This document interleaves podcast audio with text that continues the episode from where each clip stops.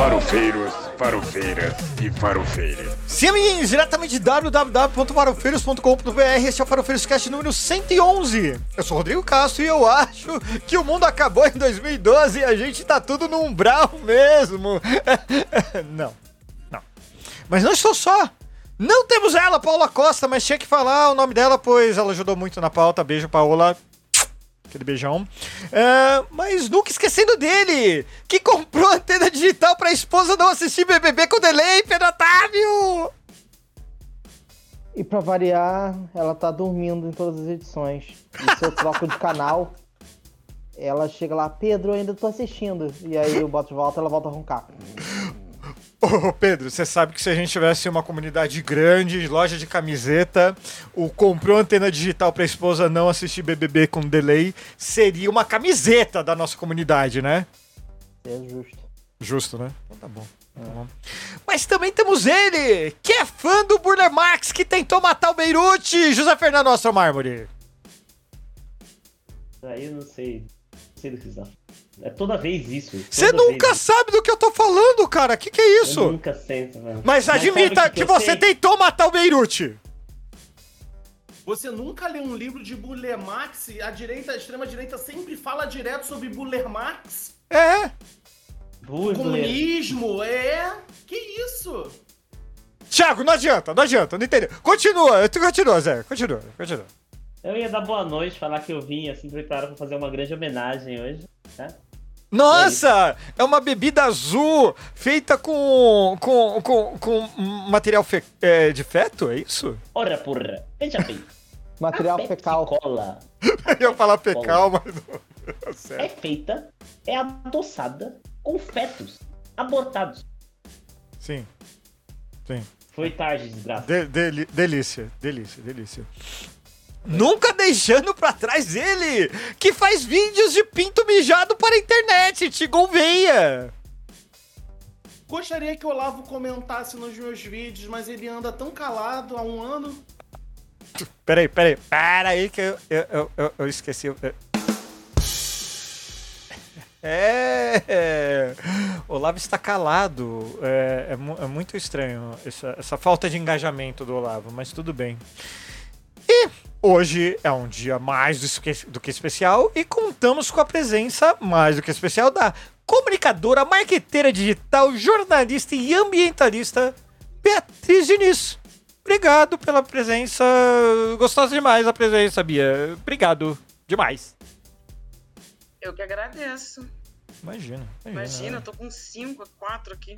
Uh, Gosto tá, porque tá ela tá tão misteriosa com essa luz, ela tá, uma- ela tá um ar tão no ar, tão, tão Babilônia, sabe? Tá um filme tão Babilônia, tá tão Babilônia, isso tá tão bonito, você não faz ideia. Vocês, Verdade. vocês que estão ouvindo esse podcast precisam vir correndo pro YouTube ou pra assistir a gravação pra vocês poderem ver essa coisa no ar. Ela está muito Margot Robbie nessa nossa gravação. Sim, com Temos certeza. problema de iluminação. Não, não é problema, é efeito. É efeito. Não é problema efeito. não, tá lindo efeito, pra é efeito. cacete, Tá tá, ótimo. bonito pra caralho. Ah, pode falar caralho ainda, não pode? Ah, puta que pariu, mano. Vai se fuder. Ah, então Pode pra falar pôr. palavrão? Pode falar, caralho. não Aqui é mostrar. live de família. Aqui é live de família. Ih, Family tá friendly. bom pra caralho, tá bonito É. pra cacete. Porra, pariu, mano. Vai se fuder. Pode Ah. falar, só não mostrar. É... Sempre lembrando. É, eu prometi? Não prometi? Não. Mas boa noite, Fabi, aqui no chat, pro Fira aqui também. Pra você que tá assistindo a gente ao vivo, inscreva-se no canal, deixa aquele like gostoso que ajuda a gente. Sempre lembrando que a gente grava esse podcast ao vivo toda terça-feira às 20 horas no YouTube. O podcast vai pro seu agregador favorito na quarta-feira de manhã, fresquinho. E não importa a rede social, curte e compartilha a gente, inferno. Não sabe onde seguir? É só acessar www.farofeiros.com.br que tem o link de tudo lá, inclusive do que a gente comenta aqui. E antes da gente começar na pauta, fica um disclaimer aqui. É, eu vou falar por mim apenas porque eu não consultei meus amigos de bancada aqui, mas eu tenho raiva de paywall. Raiva mesmo. Então, se você também tem raiva de paywall, como eu tenho, tem um sitezinho que ajuda pra apaziguar sua raiva. É o 12ft.io. Maravilhoso. É, meu amigo, informação é, de utilidade pública não deveria estar atrás de bloqueio para você ter que pagar, que é o paywall. A informação deve ser gratuita. Precisa ser gratuita. Depois a gente fica reclamando, por que o Zap? Ah, as pessoas se informam pelo Zap e não sei o quê. Por quê? Porque jornal que deveria ter o mínimo, o mínimo de consciência informativa, vamos dizer assim, não tem. Informação não deve ser uma commodity. Então, quebre o paywall. Acesse perfis que te explicam a notícia. E, eh, por exemplo, o Camarote da República, que, meu Deus do céu, eu copio coisa deles aqui pra caramba.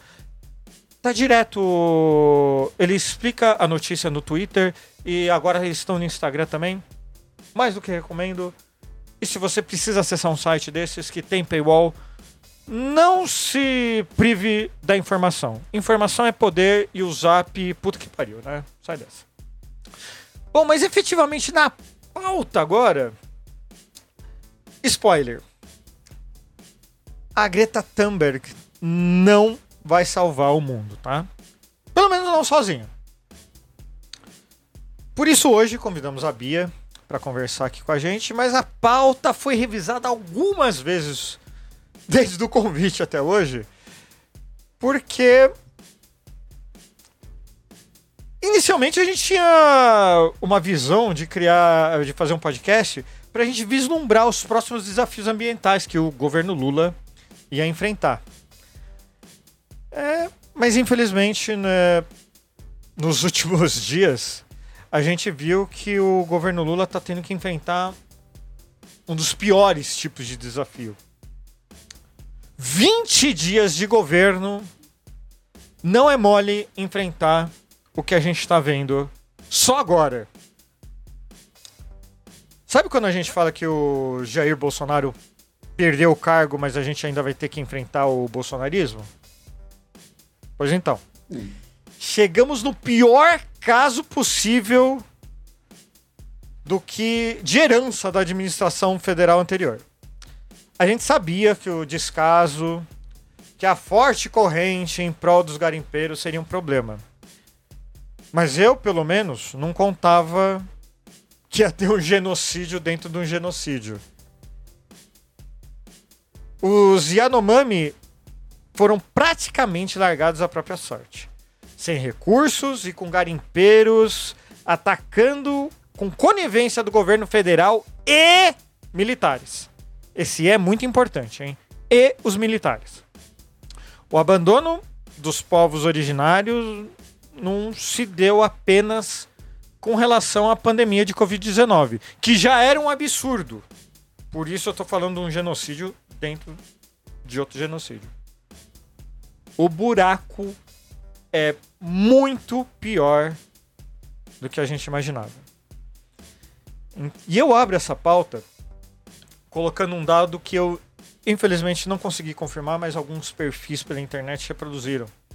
É que nas eleições, nas aldeias indígenas, praticamente 100% dos votos foram pro Lula. Isso deveria ter sido pra gente um alerta, porque isso não é um sinal de polarização ou de que os indígenas são todos de esquerda ou algo do tipo. É, não é como Gente. se tivesse acontecido ali uma, um processo de radicalização marxista-leninista, né? Exatamente. Não foi isso.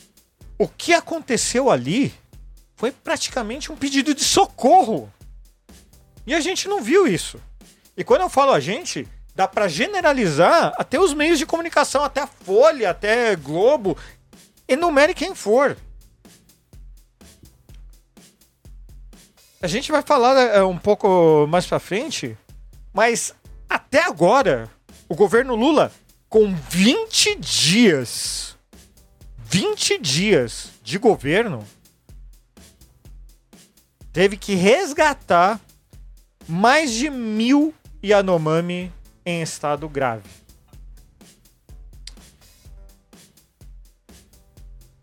Tem muita coisa para falar nessa, nesse assunto. Bia, eu sei, você é uma amiga nossa, tá sempre aqui no chat no YouTube. Eu sou muito grata pela sua, sou muito grato pela sua audiência. É, mas eu te acompanho muito no Twitter também. E sei que você tá tão puta quanto eu com com esse descaso, vamos dizer assim,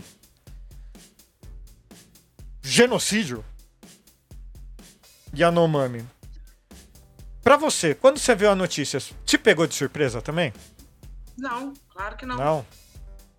Na verdade, isso tem sido noticiado e assim, não dá nem para dizer que os meios convencionais não noticiaram, porque quando a Fiocruz lançou o estudo que comprovou é, a contaminação, inclusive de criança, de crianças no- na barriga de suas mães, é, a, a mídia, a, a imprensa comercial, convencional, divulgou. É, porque acho que estava todo mundo muito no estado, todo mundo, eu falo o resto da sociedade que não ambientalistas e organizações e ativistas da causa indígena. É, Quanto ao Passou. Covid-19, é isso? mas isso não é uma, não é uma surpresa. E, e a- a- as associações indígenas, a PIB, o CIMI, é, a POIME, todas as associações de indígenas já vinham divulgando também que a contaminação por mercúrio estava Ah. causando uma emergência é, de saúde, né? nutricional. Já tinha, já tinha, já tinha fotos. É, é porque tem toda uma questão, inclusive as imagens é uma questão delicada para serem divulgadas pela a, a, a, a comunidade começou a divulgar, né? O Júnior, quem não segue o Júnior Yanomami é J, arroba J Yanomami no Twitter. Ele é uma jovem liderança indígena, faz parte de uma das associações, é, porque tudo no, com os povos indígenas é articulado de forma coletiva, né? Então, por isso, as associações. E o povo Yanomami, é, a gente fala da terra Yanomami, mas são diferentes comunidades, né? Cada um com a sua associa- associação. Então, ele já tinha é, falado também, comentado sobre isso, comentar, e ele há pouco tempo fez também essa explicação sobre a questão das, das imagens. Quem acessou a matéria mais recente da Suma Uma, que foi muito próximo da ida do Lula para lá, é, deve ter visto que um dos alertas, e quem acho que foi a Eliane Brum, não me lembro as outras, foram umas, umas- uma- acho que foram três, a Berna, eu não me lembro, perdão. Outras duas repórteres, foi informada na, na matéria que as imagens que estavam sendo usadas estavam sendo usadas naquela matéria com autorização ah, dos indígenas, porque eram imagens muito fortes. Então, é, só respondendo né, também a você, eu não tô puta, eu tô aliviada, porque nós conseguimos é, vencer as eleições e nós conseguimos, em menos de 20 dias, com um golpe no meio, uma tentativa de golpe no meio, alcançar a terra indígena Yanomami e o presidente lá. O Lula ter feito isso foi algo espetacular. Eu não sou petista fanática de carteirinha, não sou lulista. Na campanha eu tava, caralho, eu tô muito lulista. Mas, sabe, porque tinha que ser, eu só falei disso. E é isso, sabe? É import... Ele ter ido para lá, aí assim, a gente viu, teve, foi noticiado antes? Foi, foi noticiado de nutrição? Foi, foi desnu- é, noticiado contaminação por mercúrio? Foi. Mas o Lula ir lá fez esse assunto estar desde o domingo na escalada dos principais telejornais, na primeira página dos jornalões, é, se não na primeira página, mas com matérias grandes, ouvindo indígenas. E o fato de ter o Ministério dos Povos Indígenas faz toda a diferença. E o fato de ter uma FUNAI que está sendo desaparelhada e que é comandada por uma indígena, advogada, a primeira mulher indígena deputada federal eleita. Isso também é, fez com que essa iniciativa do Lula fosse, digamos, mais rápida, né? Uhum, As duas estavam com ele no avião, inclusive. entendi. Bom, E as- pode falar. não é uma co- coisa tão de ontem para hoje. Ninguém descobriu isso de ontem para hoje. As- a Sônia Guajajara e a Joênia entregaram para o Lula um documento impresso, um relatório. É, Eu vou ser honesto com você, Bia. Eu. Eu não vi. Eu não vi nada na mídia quanto a. Pelo menos não o quão grave realmente é. Que não sei se por acaso ou não, a mídia só começou a mostrar agora, né? O negócio disso tudo é que é bom a gente deixar bem marcado desde o início dessa conversa é que tudo isso que a gente está falando aqui tem um culpado. Esse culpado é, essa pe- resultado. é, é esse mesmo. É Jair Bolsonaro. Sem Eu por vou jogar mentirar. pra cima. É o exército. É o, é o Bolsonaro, sim, Sim, claro. mas é o exército. Sim. Então, pode um pode botar na conta do exército. De um pequeno E detalhe. também os mercadores da fé. Porque aí É. você entra com a FUNAI, né? Que foi aparelhada pelo delegado, que foi o presidente da FUNAI, com militares, PMs e mercadores da fé, né? Pode Só- falar, Pedro. Teve uma polêmica no Twitter de alguém perguntando pro pastor, pastor, qual a sua opinião sobre evangelização, evangelização de indígenas? Aí o pastor responde, pastor progressista, tá? Aí o pastor responde, eu irei escrever um assunto, um, um artigo de opinião, um artigo para dar a minha opinião sobre isso. Meu filho não tem opinião, é inconstitucional, É. ponto. Ponto.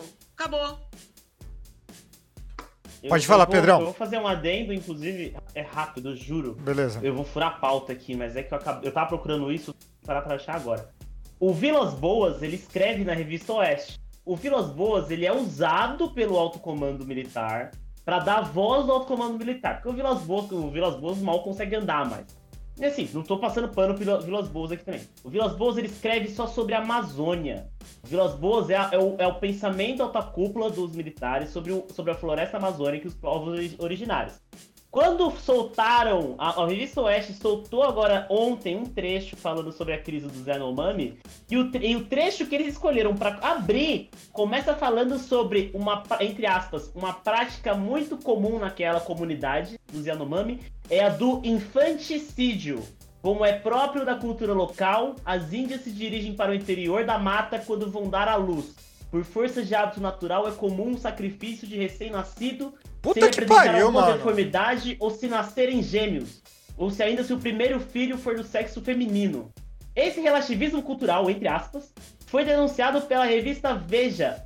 O relativismo cultural que ele tá falando aqui é quando a gente fala que a gente não pode deixar que pessoas entrem na comunidade Yanomami e usufruam da Amazônia.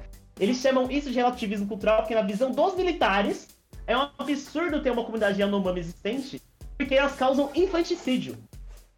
Essa é a voz dos militares em relação à crise dos Yanomami. Eu concluo aqui. Ah, Pedrão, fala. E, e o, que eu ia dizer é isso. O, Então, é só pra... É, só, só deixa o Pedrão falar, Bia, rapidinho. é, que historicamente, é o que eu já falei antes e já repito, o exército odeia a Amazônia e tudo que a representa. É, A ditadura sempre tratou a Amazônia como um inferno verde. A gente, o objetivo era destruir a, transa, a Transamazônica, era para justamente o, o, o exército provar, trazer civilização àquele local e aí domá-lo finalmente, porque aquilo é- é, ter floresta impéria é sinal de retrocesso e derrubar a floresta inteira é sinal de usufruir de todas as riquezas possíveis.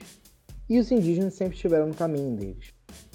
Como mostrou ali, a ideia de tratar como selvagem, como não deveria existir, e cria o maior espantalho possível, que é chamar que, que as comunidades indígenas são um problema de hegemonia nacional.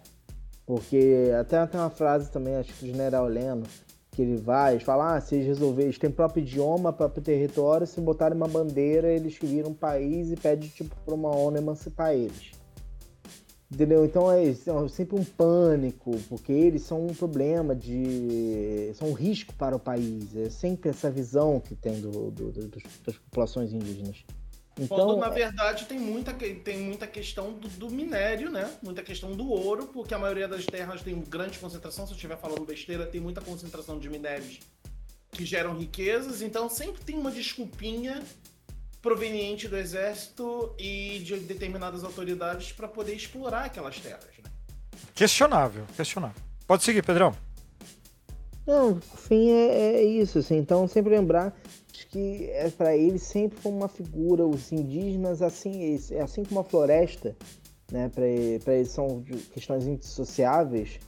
é, eles ambos têm que ser combatidos. Então, a visão do exército sempre foi muito cruel para essa região. Muito cruel. Cara, esse artigo, cara, eu, eu leio ele e eu, eu, eu, eu não posso falar o que eu tô pensando. Eu, eu não Não.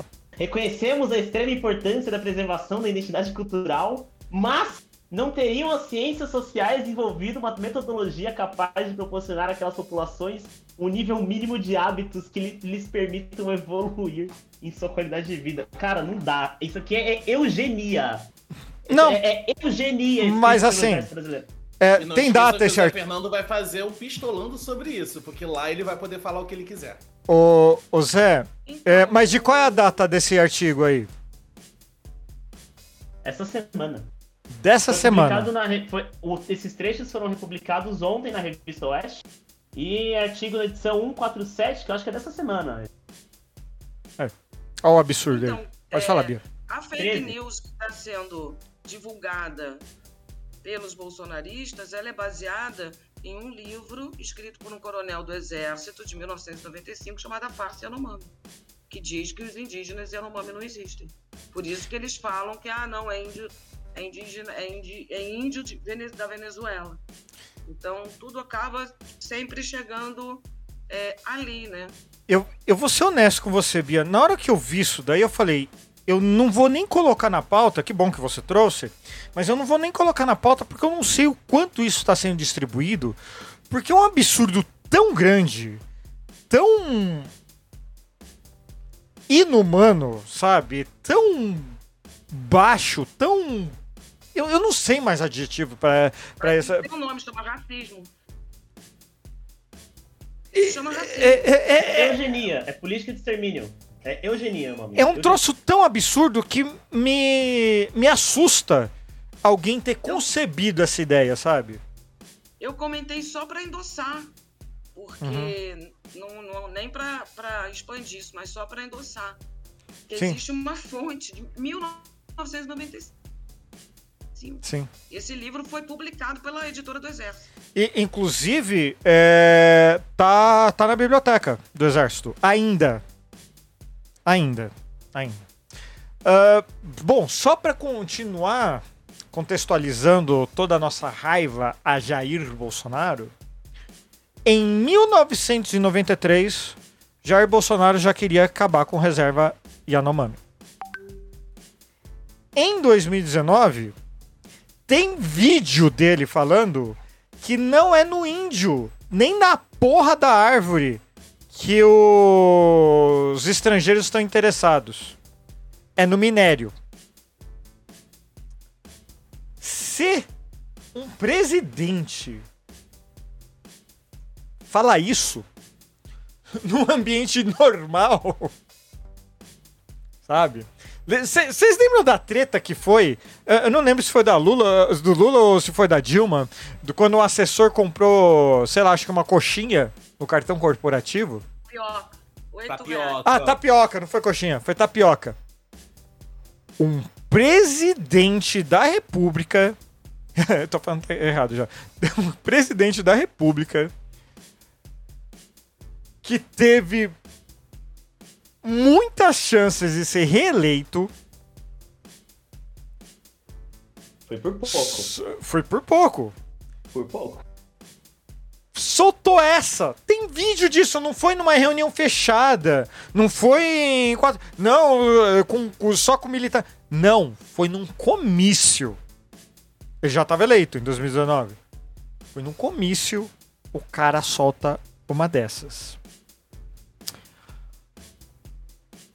Bom, prosseguindo com o governo genocida, Jair Bolsonaro e Damares cortaram, simplesmente cortaram, as políticas de ajuda a povos indígenas. Nesse corte foi papel higiênico, vacina, ajuda médica e UTI. Nesse corte aqui, ah, trigo, não sei, glúten corta, vacina corta, vacina corta. UTI corta também. E Embasame- Antes da pandemia, o governo Bolsonaro já tinha suspendido a entrega de alimentos para populações indígenas que não estivessem em suas aldeias, e sim estivessem em retomadas. Então, o que nós vimos em, na terra Yanomami agora, né, é, existe num grau menor, mas também grave, em Mato Grosso do Sul, com os indígenas Guarani Kaiowá que estão em retomada pelos seus territórios ancestrais.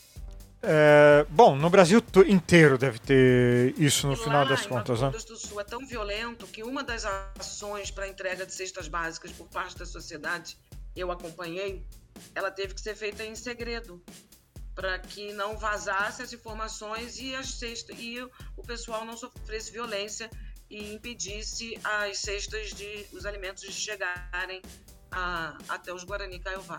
Que ano foi isso, Bia? doadas pela ação da cidadania. Que ano foi isso, Bia? Eu acho que foi 2020. Uma das, uma das, das fake news que tem, tem percorrido as redes e, e também é tão assustador quanto é, e, e, e uma, uma um- e que me assustou porque assim é de um grau de desumanidade tão grande eu vou tentar reproduzir ips- ipsilíteres mas não é isso mas é assim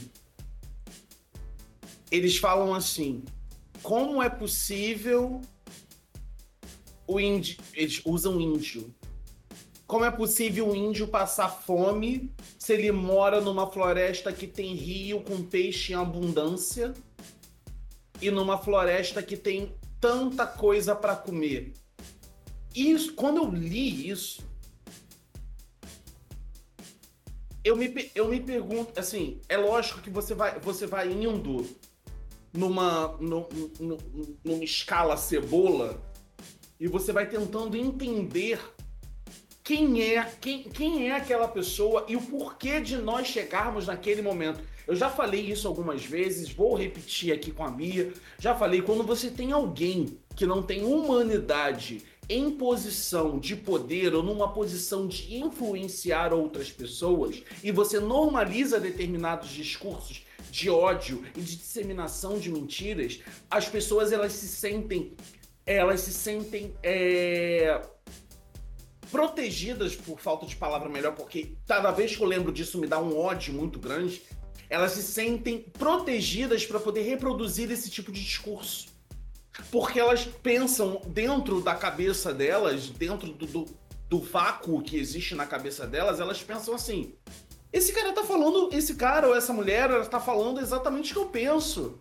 Ela não tá sendo criticada, não é um, um- um pensamento consciente, é inconsciente.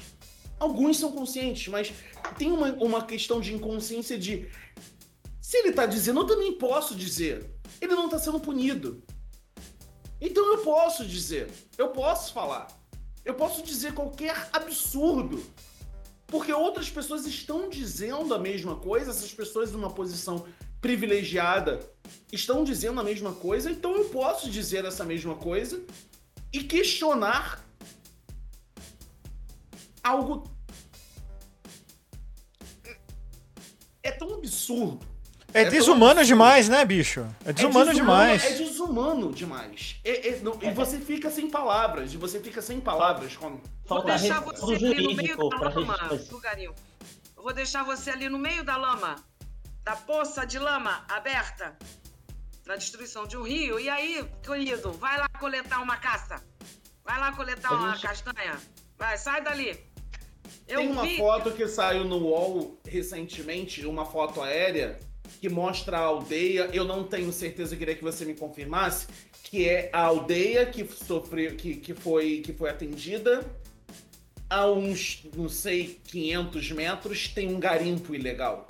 Essa foto, essa foto é da aldeia que foi atendida?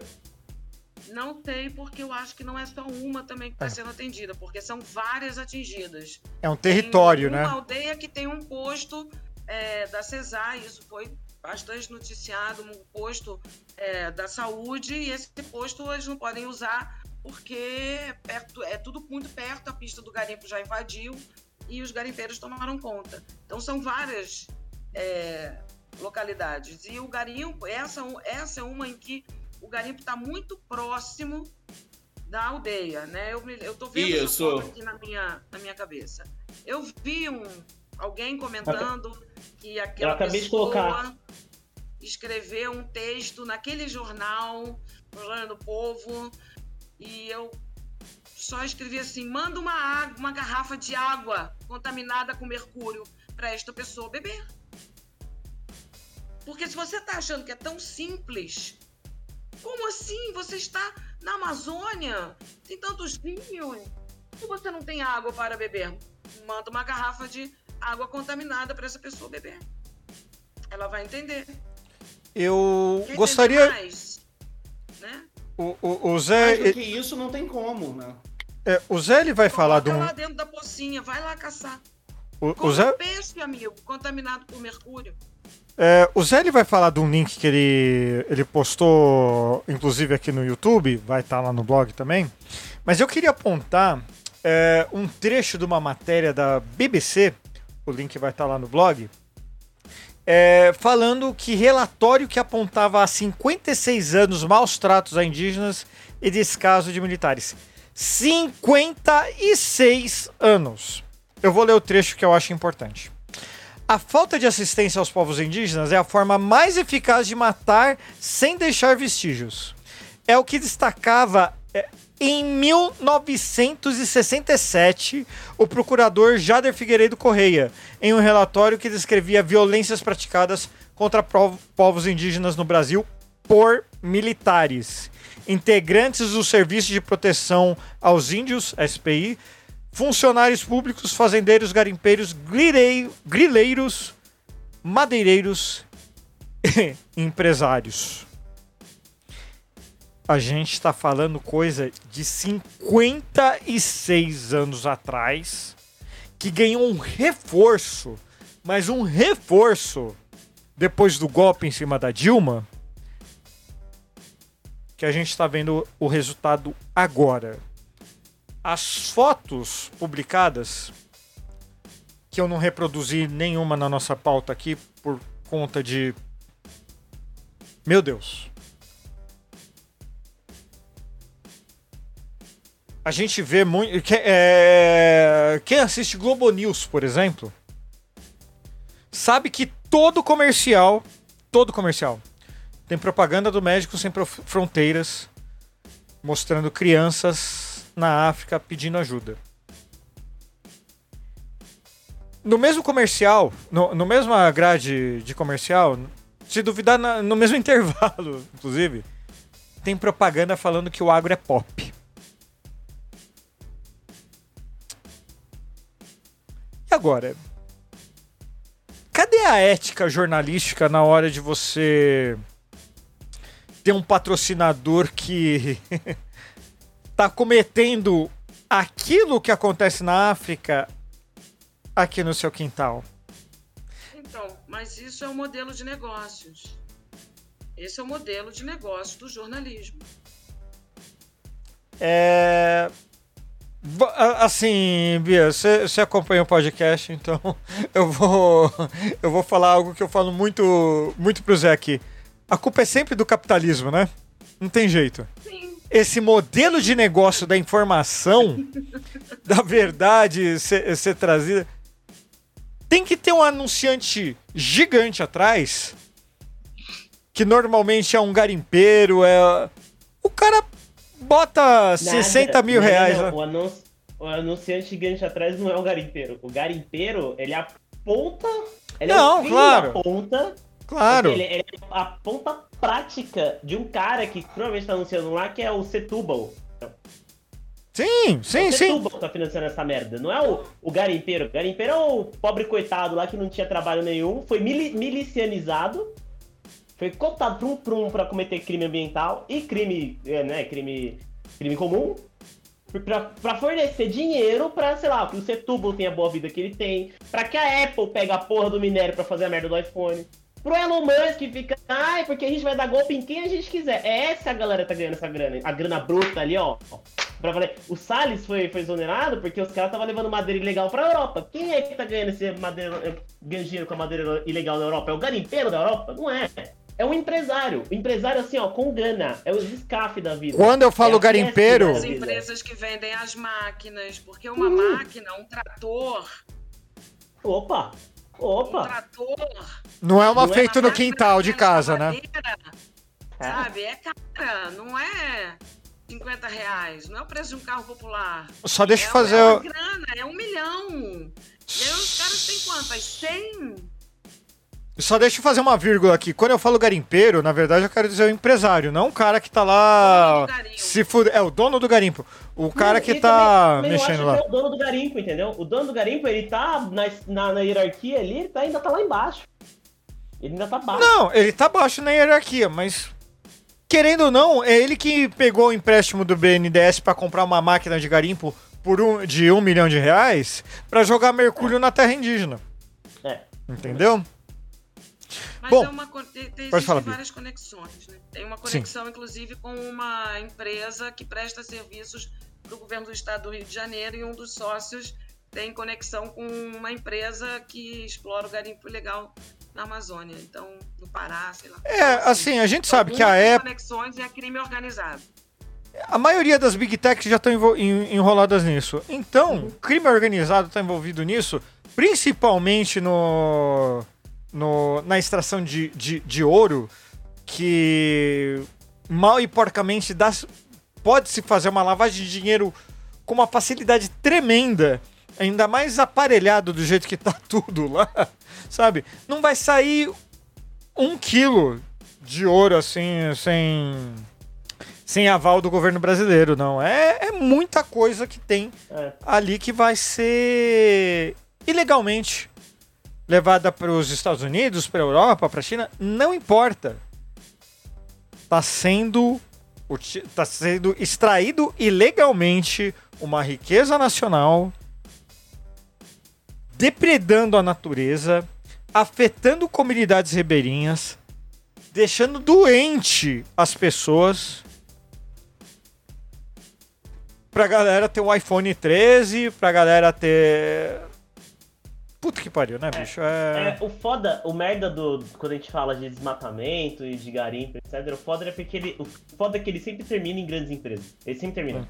Porque assim, diferente do. E sempre na PCC, Europa e sempre nos Estados Unidos, né? O ou, cliente final. ou grandes oligopólios, ou grandes oligopólios no Brasil. Porque se você pegar o PCC, o PCC ele vai trabalhar com droga, ele vai, vai ser tráfico de armas e droga.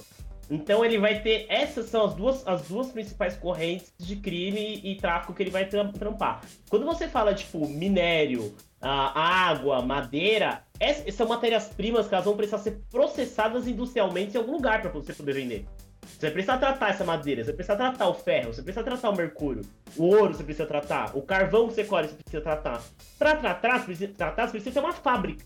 Para ter a fábrica, você precisa ser regular. Você não tem uma fábrica enorme e a fábrica é a fábrica do crime, entendeu? Beleza, pode ter uma fachada no interesse de mentira, mas você não tem uma rede de indústria se você é irregular, se você é um criminoso, sabe? O PCC ele não vai ter uma indústria. Ele não consegue gerir ilegalmente uma indústria. Você precisa estar regular, com atestado do Estado, recebendo dinheiro do Estado para poder estar funcionante. Então esse tipo de crime, quando a gente fala de crime ambiental, ele sempre deságua em empresas enormes, enormes. A gente tá falando, sei lá, é a, a Bosch, a gente tá falando de, de madeireira, igual a, a, a Beatriz muito bem falou. É- Essa é, é- e, é, e é muito escrachado, por isso que tem- a Europa pega tanto no pé, porque a Europa tem o interesse dela lá também, né? De não disputar espaço. E é, e é- é- é, tipo, é o capitalismo funcionando assim no, no seu melhor, e na nutshell. O que é muito louco, é muito interessante essa observação, porque o que é muito louco é que você tem aqui no Brasil é, um grupo de empresas que são empresas certificadas, é, posicionadas no mercado como empresas com responsabilidade socioambiental. Não estou dizendo que são perfeitas, que não isso, que não aquilo. A sustentabilidade, na verdade, empresarial, o que ela faz para as empresas é aumentar o lucro delas, porque elas diminuem é, custos quando elas fazem captação de águas da chuva, reuso de água, quando elas geram sua própria energia, quando elas fazem, é, sei lá, reaproveitamento do lixo para virar energia, biogás, enfim. Mas todo, todo durante os quatro anos, a, a, o grupo, esse grupo de empresas é, não foi prejudicado comercialmente, economicamente, é. mas a reputação vai junto. E todo mundo aguentou quieto, entendeu? Eu cansei de reclamar com o Sebedes, só pra gente ter o saco mesmo, é, e falar: caramba, vocês estão sendo muito diplomáticos. E passou a hora de ser diplomático. E a hora de ser diplomático passou várias vezes durante quatro anos. Várias vezes várias vezes. Então, aí, quando a, a, União Europeia começa a se mexer e falar, não, não vamos comprar, não, não vamos comprar, aí você começa a ver uma notinha aqui, outra notinha ali, mas não teve um posicionamento. Exato. E seria muito propício, inclusive, para as empresas socioambientalmente responsáveis que tivessem se posicionado, porque elas também fazem parte do mercado. Exatamente. Então, quando o Bolsonaro foi quando o Bolsonaro foi questionado, eu lembro que foi em 2020, se não me engano, ele foi questionado uma coisa sobre isso, em 2019. Ele falou: Ah, eu vou listar aqui os países que mais recebem madeira ilegal do Brasil. Mas ele não listou as empresas. Porque uma coisa é você virar pro Macron e falar, ah, eu sei que seu país consome. Mas o Macron não vai falar, ah, eu sei que a empresa aqui, o, o Tour de France aqui, madeireira Tour de France, compra. Ele não vai falar. Porque o cara recebe pressão dessa empresa. Sim. E ninguém bota o dedo na, mão, na, na, na cara desse, desse pessoal. A gente vai ter um grande desafio, o ambientalismo vai ter um grande desafio com o governo Lula daqui para frente, que é Belo Sun, querendo, a mineradora canadense, querendo minerar em Belo Monte, no Rio Xingu. Meu Belo Monte Deus. já foi um grande erro, um monstro, não gera nem a energia é, para a qual ela foi projetada, tá matando o rio. O rio, isso, todos esses estudos já foram feitos, divulgados né, minguando o rio e ainda tem essa pressão de Belo Santo para minerar no Xingu. E é algo que não pode passar de forma alguma. Belo Monte tem que regredir. Eu lembro que eu fiz um, eu lembro que eu fiz um documentário, Bia, que eu era, eu trabalhei com legenda, trabalho ainda com legenda quando eu tenho oportunidade. E eu fiz um documentário sobre a cidade que sumiu, aquela cidade que sumiu, isso, para a construção de Belo Monte. Ah, não, eu... não, perdão, outra coisa. Não, foi, foi para a construção de Belo Monte. Eu pensei que o nome eu, eu ia lembrar. Eu me arrepio de lembrar como o, o, o, o, que as, o, as pessoas falando quando elas viviam ali e como eram, e fizeram uma reconstituição desse. Eu não vou conseguir encontrar agora o nome do documentário, preciso fazer uma pesquisa para poder encontrar. Mas é assim: eu lembro que uma pessoa falou: esse daqui foi o pior. Esse daqui talvez tenha sido um dos primeiros elefantes brancos da era moderna de dizer que faria que acontecia quando na verdade não era para nada disso. Era para exterminar os nossos povos, era para ter a oportunidade de minerar, é, a minha só... pergunta, eu, eu, pode falar, lá, Rodrigo, depois eu vou fazer uma pergunta, que eu queria fazer uma pergunta para vocês em relação a isso tudo que a gente está falando, porque é um pouco assustador. É, falar, então, é, é, é, assim, Ti, é só, só para deixar claro, a gente vai fazer um bloco sobre essas denúncias de, do, quanto à tragédia mesmo da, dos, Yano, dos Yanomami. E a gente vai passar depois, a gente vai entrar um pouco mais do que a gente tinha previsto inicialmente, porque, como falei, inicialmente a nossa proposta aqui era comentar sobre o meio ambiente, os desafios que o governo Lula vai enfrentar. Só que a gente não podia deixar passar uma tragédia dessa. A gente a gente, é, é, óbvio, a gente sempre coloca que a gente tem um compromisso com a informação, compromisso com o nosso público, essa gente linda que está no chat online, quem escuta o podcast. Só que a gente tem um compromisso com a gente mesmo. A gente não ia, assim, como. A gente, a gente é um podcast humilde, simprão, sem edição. Só que, bicho, como que a gente ia deixar de falar de um troço, de um absurdo desse que tá acontecendo? A Então parte. traz o Júnior Yanomami pra falar em outro. Rapaz, rapaz, será? Será que ele vem? Claro, Olha, claro, ele se ele- aceita. Fala com ele na DM do Twitter, ele aceita. Então, beleza, vamos, vamos agilizar é, isso aí. É muito importante. Esse é um momento É. que a gente precisa dar exatamente voz e visibilidade. Eu não posso falar por ninguém aqui. Bom, mas assim, inicialmente, o. Eu, eu não. Eu, eu também é, uma, é é algo que eu não comentei com meu- meus outros amigos de podcast aqui, mas. Para 24 dias de governo, esse podcast está sendo gravado no dia 24 de janeiro de 2023.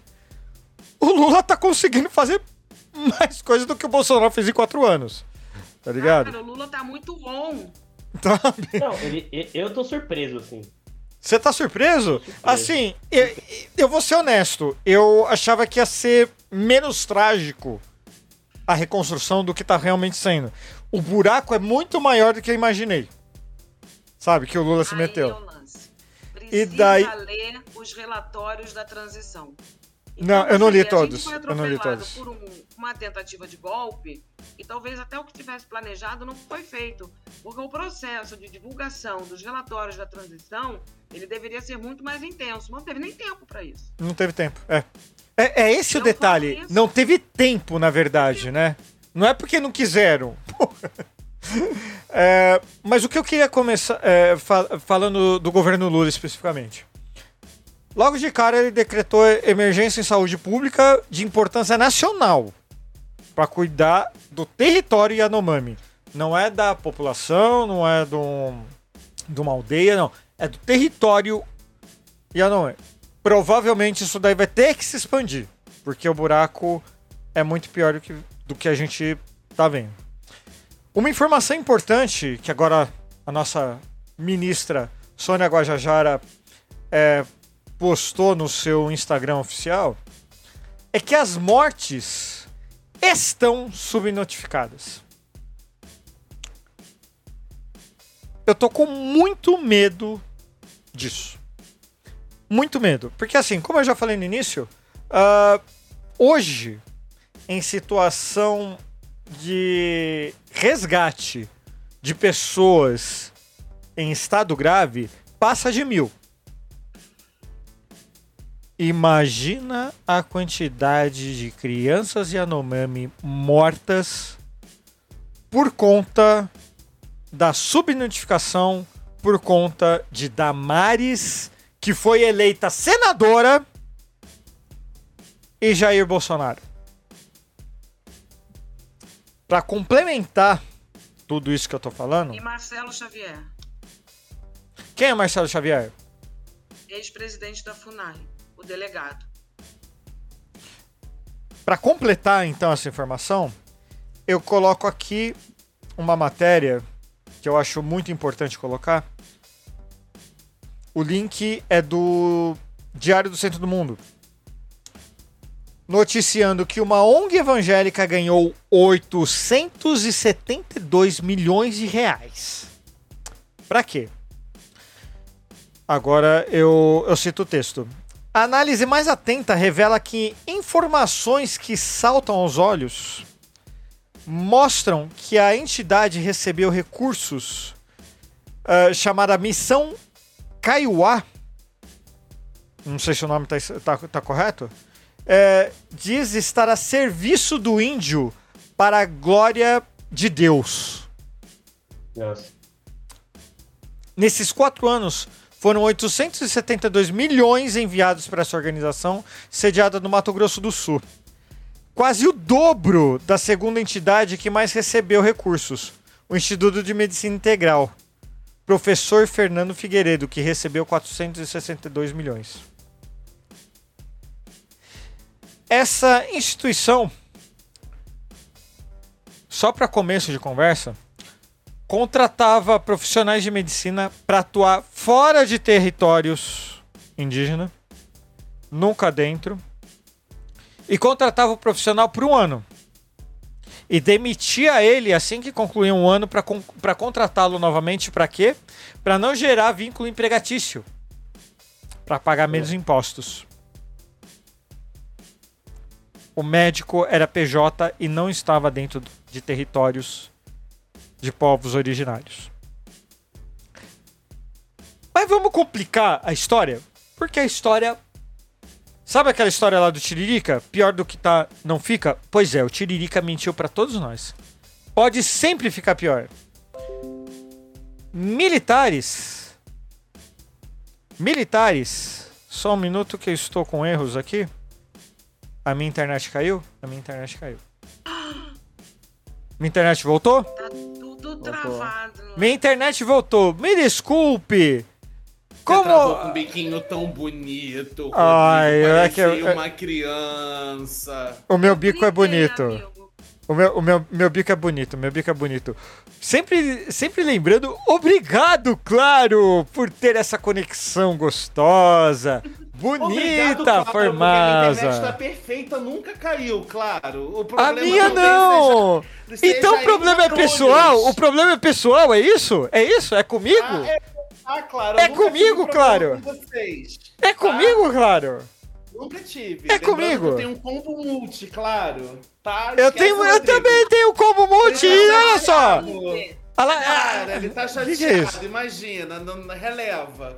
Duvido que ele vai falar isso quando vocês forem investindo dinheiro na gente. Eu duvido, ele nunca vai fazer isso. Entendeu? Quando, quando, eles, quando eles botarem fibra ótica aqui na frente, eu não falo.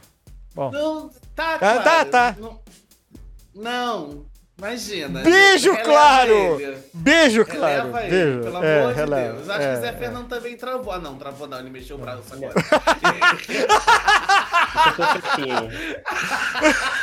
Ele deu um pequeno tremidinho É, no no negócio. Ele, tomou, ele, foi, ele fez meio Pfizer, entendeu? Meio pra Pfizer. Ele deu uma tremilada. ele Ah. Pfizer, é, é. Aliás, obrigado, Pfizer. Mas, é, é, aliás, o problema na conexão provavelmente foi culpa da Pfizer. Desculpa. É, acontece. É, em que parte eu travei? Eu tenho que perguntar, porque esse podcast não é, não é editado. Entendi com seu biquinho. Não, logo após você falar que os médicos estavam sendo demitidos depois de um ano para poder ser recontratados. Beleza, então, como diria o poeta Tiririca, pior do que tá não fica, mas o Tiririca mentiu pra você. O Tiririca mentiu pra você. Porra, aí é difícil. Pior. Do que tá. Sempre pode ficar, porque nós estamos falando de extrema direita, estamos falando de Jair Messias Bolsonaro. Então, Nazi. O cara é nazi, Bruno. Nazi. Então, né? assim, nazi. pra Chamar o que é nazi. o The Pra trazer, Intercept. pro meu nosso, pra trazer pro nosso contexto um pouquinho melhor, porque não seria eu, toda vez que você repensar aquela frase, o que, que é um peido pra quem já tá cagado, meu amigo, pode piorar, mas pode piorar muito. Pode. Então não pensa assim não, Pode. sempre pode piorar. Se, se a gente tá falando em contexto de Jair Messias Bolsonaro, a sua bunda pode ir pra sua cara e você pode cagar na sua própria cara. Exatamente. Por quê?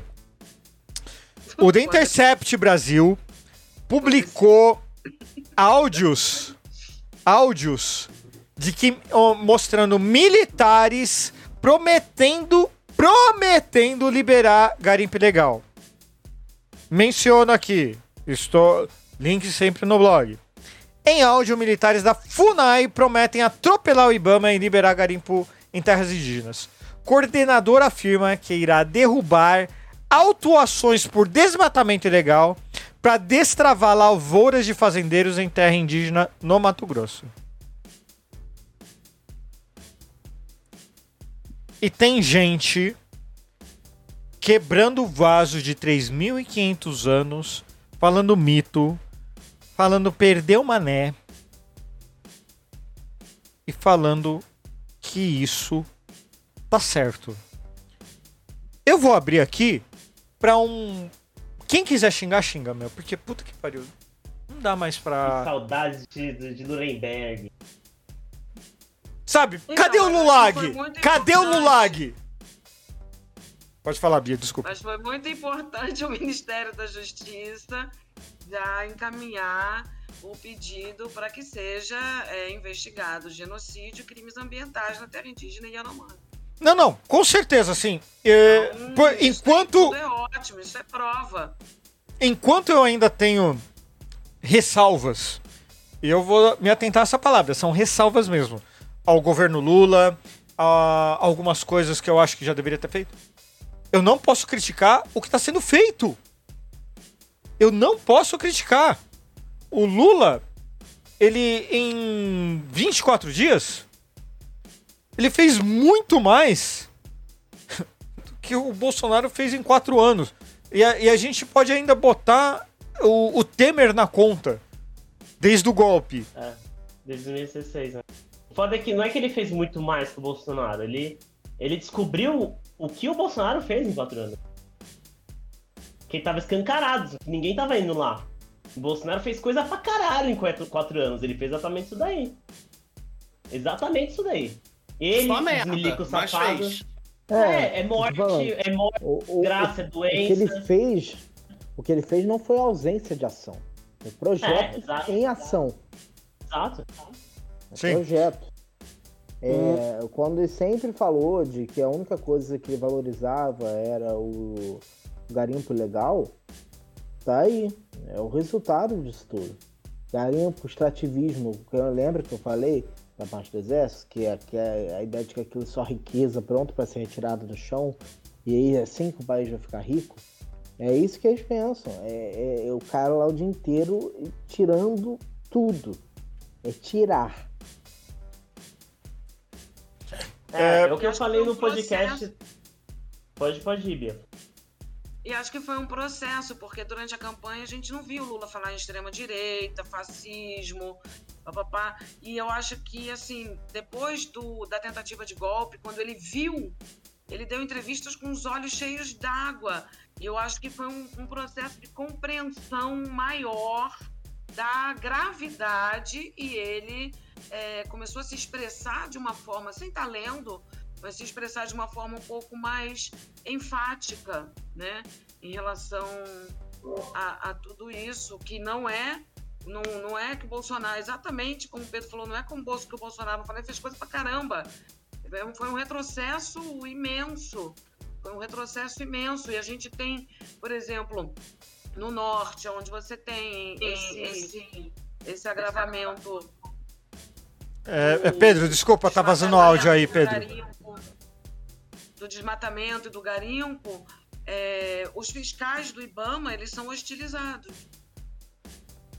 Hostilizados, de ter situação de arremesso de garrafa, eles sim, os garimpeiros, madeireiros, quem cometia os crimes ambientais se sentia, inclusive, com a autorização para parar um- uma estrada e fazer um protesto contra a ação do IBAMA e ameaçar os fiscais do IBAMA. É. O poder local está apoiando o governador e o Roraima.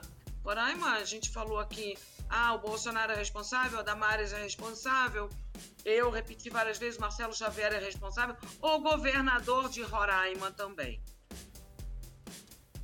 Com certeza, com certeza. É, tal- talvez por isso ah, algumas pessoas gostem tanto do Estado mínimo para evitar justamente isso, o- a destruição do patrimônio. é, eu vou falar da humanidade, mas é, é bicho, é eu, eu tô. É, é tão desumano a situação que. É, não, não tem palavra. Desculpa estar repetindo o que o Thiago falou, mas é, é, é difícil até de se expressar. Não, o- Tama tamanho o corno- absurdo. o corno, o corno que defende Estado mínimo, ele olha para o que tá acontecendo lá agora, com ação, né? O exército indo lá alimentar o pessoal, ah, o SUS indo dar vacina. Esse pessoal que defende Estado mínimo, ele olha esse tipo de coisa e fala, ué, por que a gente tá fazendo isso? Deixa os caras morrer logo, pô. O Estado não tem que intervir. É- é- quem, quem defende Estado mínimo defende, exa- ele defende que a comunidade Yanomami continuasse passando pelo mes- pela mesma coisa que tá passando até 20 dias atrás. Sem mudar nada se algum corno aparecer pra- na sua frente e falar, ah, eu defendo, o Estado tem que ser mínimo. Tá bom então, bicho, deixa pra pessoal morrer de fome aí, caralho. Então deixa. É isso, tá defendendo? Você vai deixar? Deixa. Deixa então. E não menos in- é, interessante, entre aspas, mas normalmente quem tem esse tipo de opinião é dono do madeiro, é multimilionário, tem ilha, tem casa, tem iate, tem, tem tudo isso. Enquanto Que é justamente quem ganha dinheiro com o quê também, né? Com um garimpo legal, talvez? Não sei, né? Não sei. Com a exposi- De repente. com tudo isso. De A repente. saúde privada, né? Prevent Sênior. A- Mas- a- todo mundo viu a, a foto da, da senhora lá, desnutrida, né? Que pareceu sempre. Todo mundo viu. Aquilo ali é estado mínimo. O estado mínimo vindo aí é aquilo ali. É daquele jeito. É, e não por aqui. 25 milhões de pessoas sem ter o que comer pelo menos uma vez ao dia, né? Metade Sim. da população brasileira. Sim. Que, aliás, informação que o ex-presidente Jair Bolsonaro ah, negou várias vezes que não tem brasileiro passando fome. Mentiroso Aliás- compulsivo. Aliás, não é uma vez que ele falou isso, né? Não, é, do- dois, dois, dois pequenos detalhes só, rapidinho. É, desse, dessa mentira dele, evidentemente, né? Que é só um- uma das maiores mentiras. Ele fala que pega o contexto, é, fala, ah, não tem fotos que nem da África, daquelas pessoas esqueléticas. Aí, pronto, tomou-lhe na tarraqueta, filho da puta. Só um pequeno adendo. Além disso, o exército, é, vocês falam lá de mostrar fotinho deles agindo, de chegando com helicóptero e tudo mais. Cara, o exército está apagando as postagens deles ajudando nessa questão de comoção internacional, porque ele não quer ficar mal com o gado que tá indo puto com eles. O gado tá chapocando eles no comentário, porque, né, evidentemente, não quer que ajude os indígenas. E, é, e eles estão apagando para não ficar mal com a base bolsonarista. Inclusive, ontem o Pedro Baciela publicou o gra... ontem ou antes de ontem publicou um grafo sobre essa questão do Yanomami e a gente vê na... que foi um volume muito grande do campo progressista.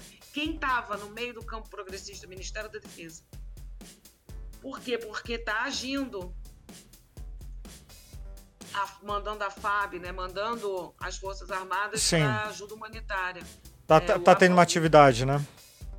At- é, Ele está em envio de cesta básica, já chegaram cesta as cestas básicas, foram levadas pela aeronáutica e a aeronáutica vai, vai montar um hospital de campanha em Boa Vista para poder atender as pessoas.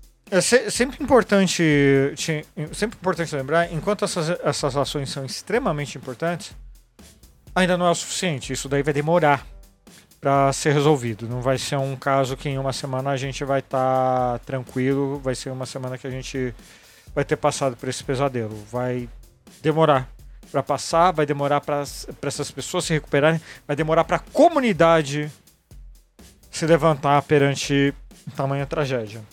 E não por acaso, não por acaso, é, eu trago aqui é,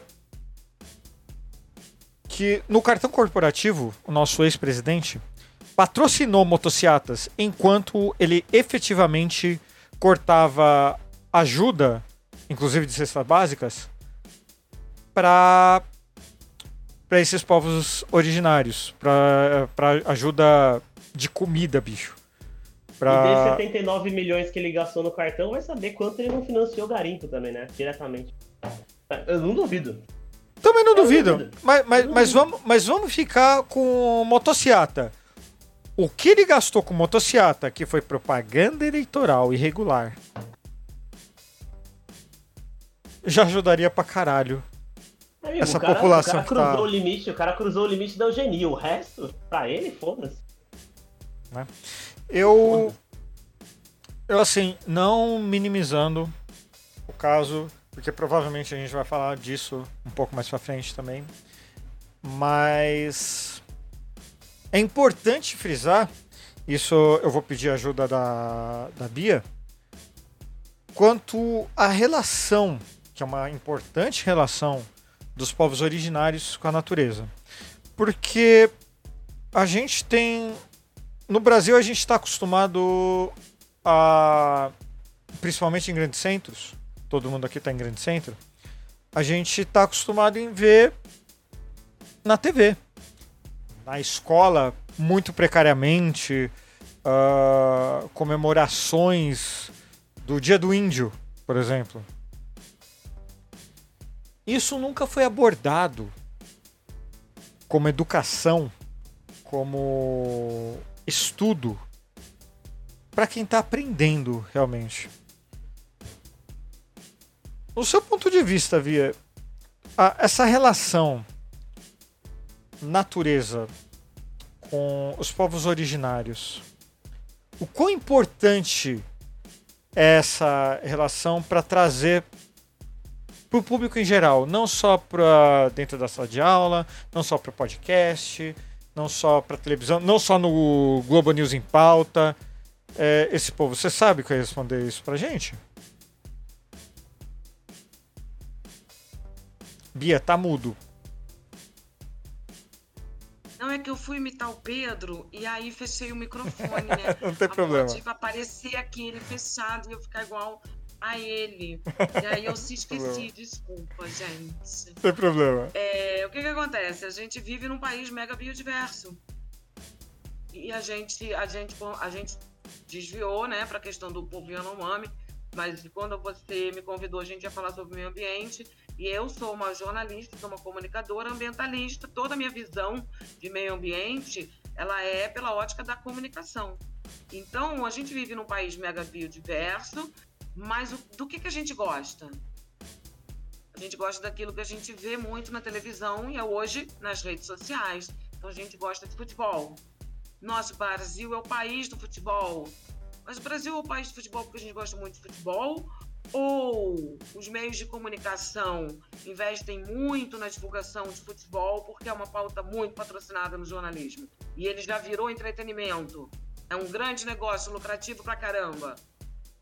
Porque tem futebol de manhã, no meio da manhã, aí tem no jornal da tarde, aí tem o jornal específico do futebol, aí de noite no, no outro jornal da noite, no jornal da outra da noite também tem. Tem canal só de futebol. Todo dia, porque assim, quando você falou do capitalismo, inclusive, é isso. É, a nossa relação com o meio ambiente, ela é determinada pelo quê? Pela economia de consumo. Nós somos a sociedade de consumo. E hoje, e a gente não sabe nem o que, que é, da onde veio a sociedade de consumo. As crianças nascem já consum, consumistas, mas elas não eram consumistas. E nem viveram e nem se fala sobre o mundo antes de ser consumista, porque as pessoas não eram assim.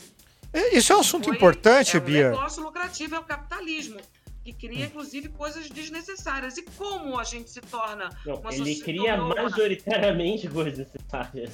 Não, e assim, ó, ó, desculpa, desculpa cortar todo mundo, porque agora tem um local de fala. E é, e isso eu acho Desculpa te importante. interromper, tá, Bia? Eu vou interromper o Rodrigo, mas desculpa te interromper. Mas eu tenho um local já de fala aqui. Burle Marx, isso é culpa da, do É, do. Burle Marx, é Burle Marx.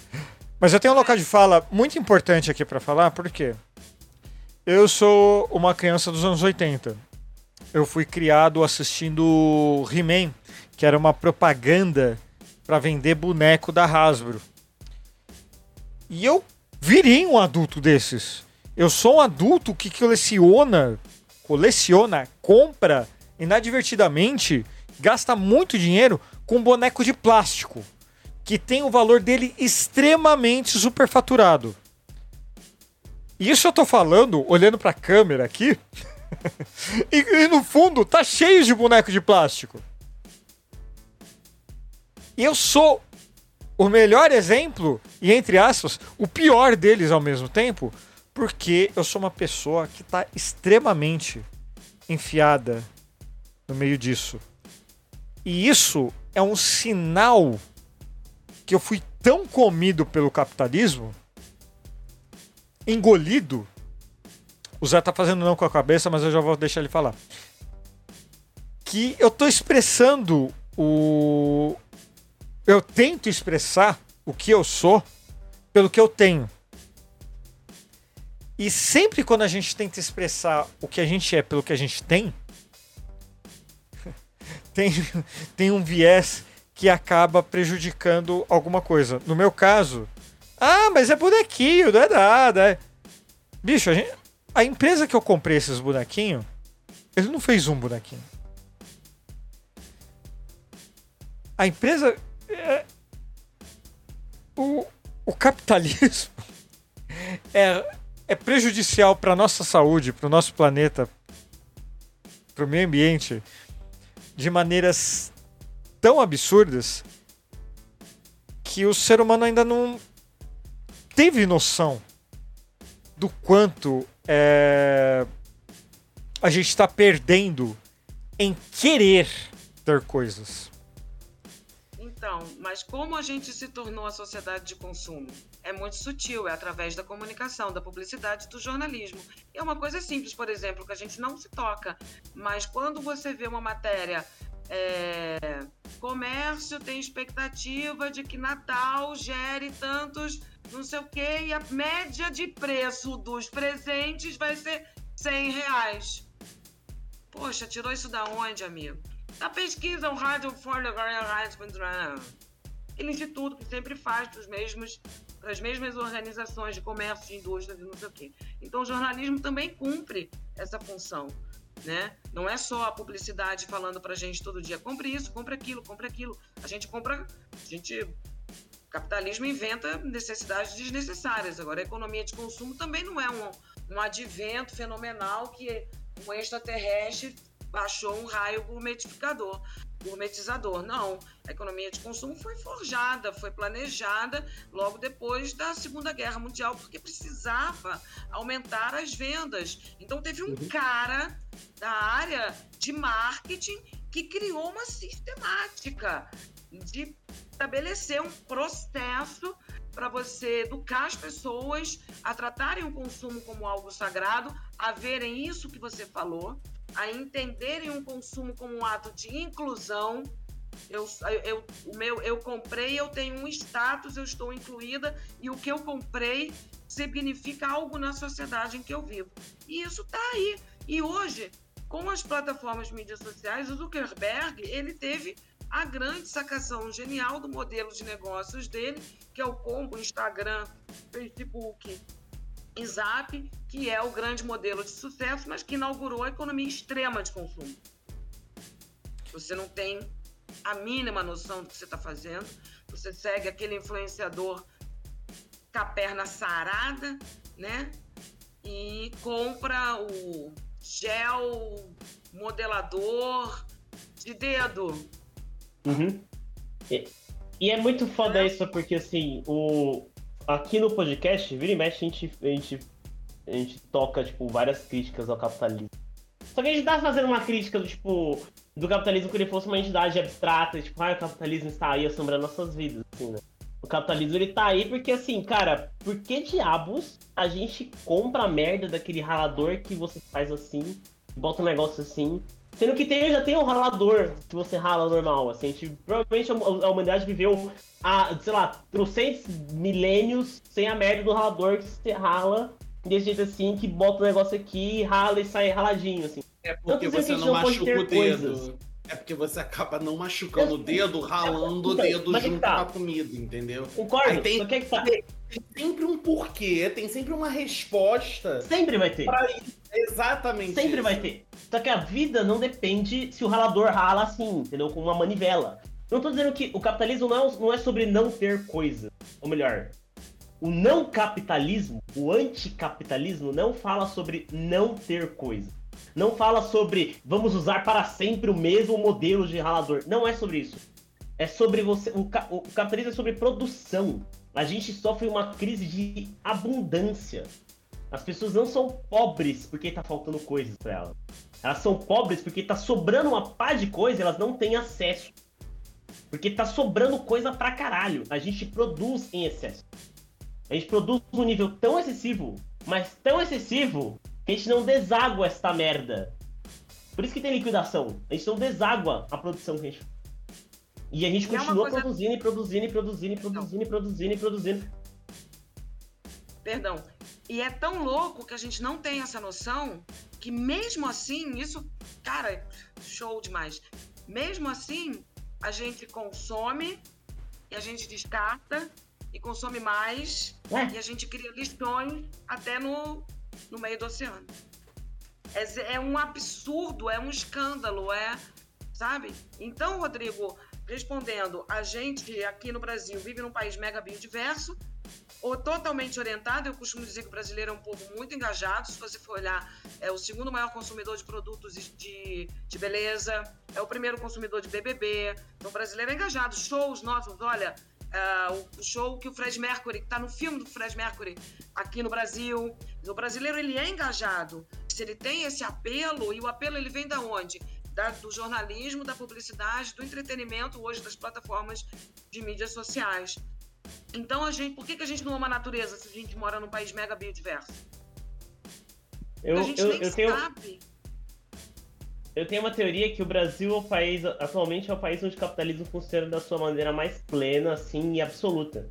Porque ele, ele é um país brutalmente violento, e ele é brutalmente violento porque ele sofre brutalmente de regiões enormes que, é, que sofrem de escassez. Porque todo lugar que tem escassez gera violência. A gente falou disso no podcast sobre violência. Sempre. Não tem, não tem acesso ao mínimo, você vai, você vai usar a violência para ter acesso a esse mínimo. Você invariavelmente vai usar a violência. E ao mesmo tempo que é um país brutalmente violento, a, a população que não tá dentro dessa violência consome para um grandíssimo caralho para poder suprir o medo de viver num país brutalmente violento. E num país onde a maior parte da população não tem, não tem acesso ao mínimo. Então o, o Brasil, ele é tipo. É onde o capitalismo ele funciona assim e aí você tem o Estado, o Estado brasileiro, ele é uma mãe, ele é uma mãe, assim, ele abre todas as portas possíveis para os maiores oligopólios possíveis, de fora e de dentro. Isso não acontece, assim, não acontece mais nem nos Estados Unidos. Ah, mas às vezes é primeiro mundo, caralho. Não, mas lá é onde o capitalismo até então funciona de maneira perfeita. Não, acontece aqui. Aqui é onde a gente faz o exacerbado, a gente compra.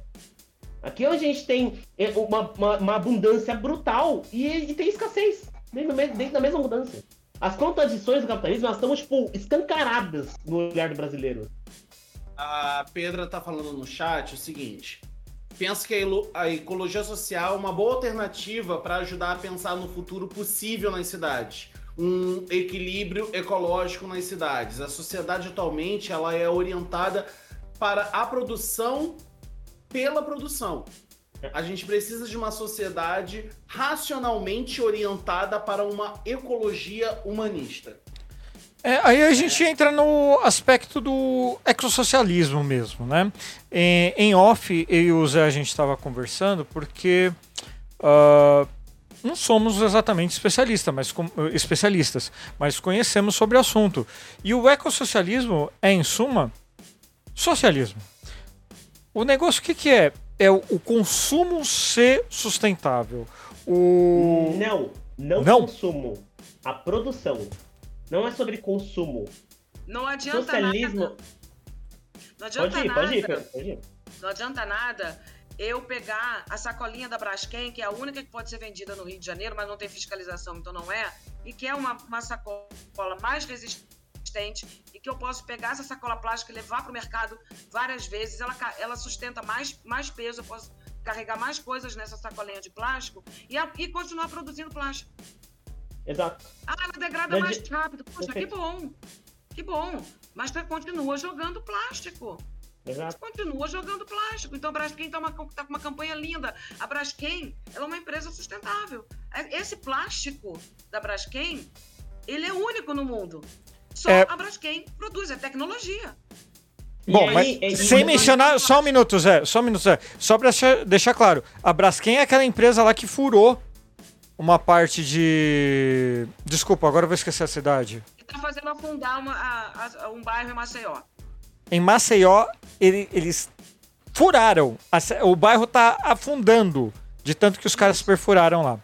Pode seguir, Zé, por favor. Eles fizeram uma ação no BBB maravilhosa de educação ambiental, que esse ano o BBB, todas as lixeiras são de lixo, são de, de separação de lixo, e os, tem coletor de óleo de cozinha e coletor de guimba de cigarro, o pior resíduo do mundo.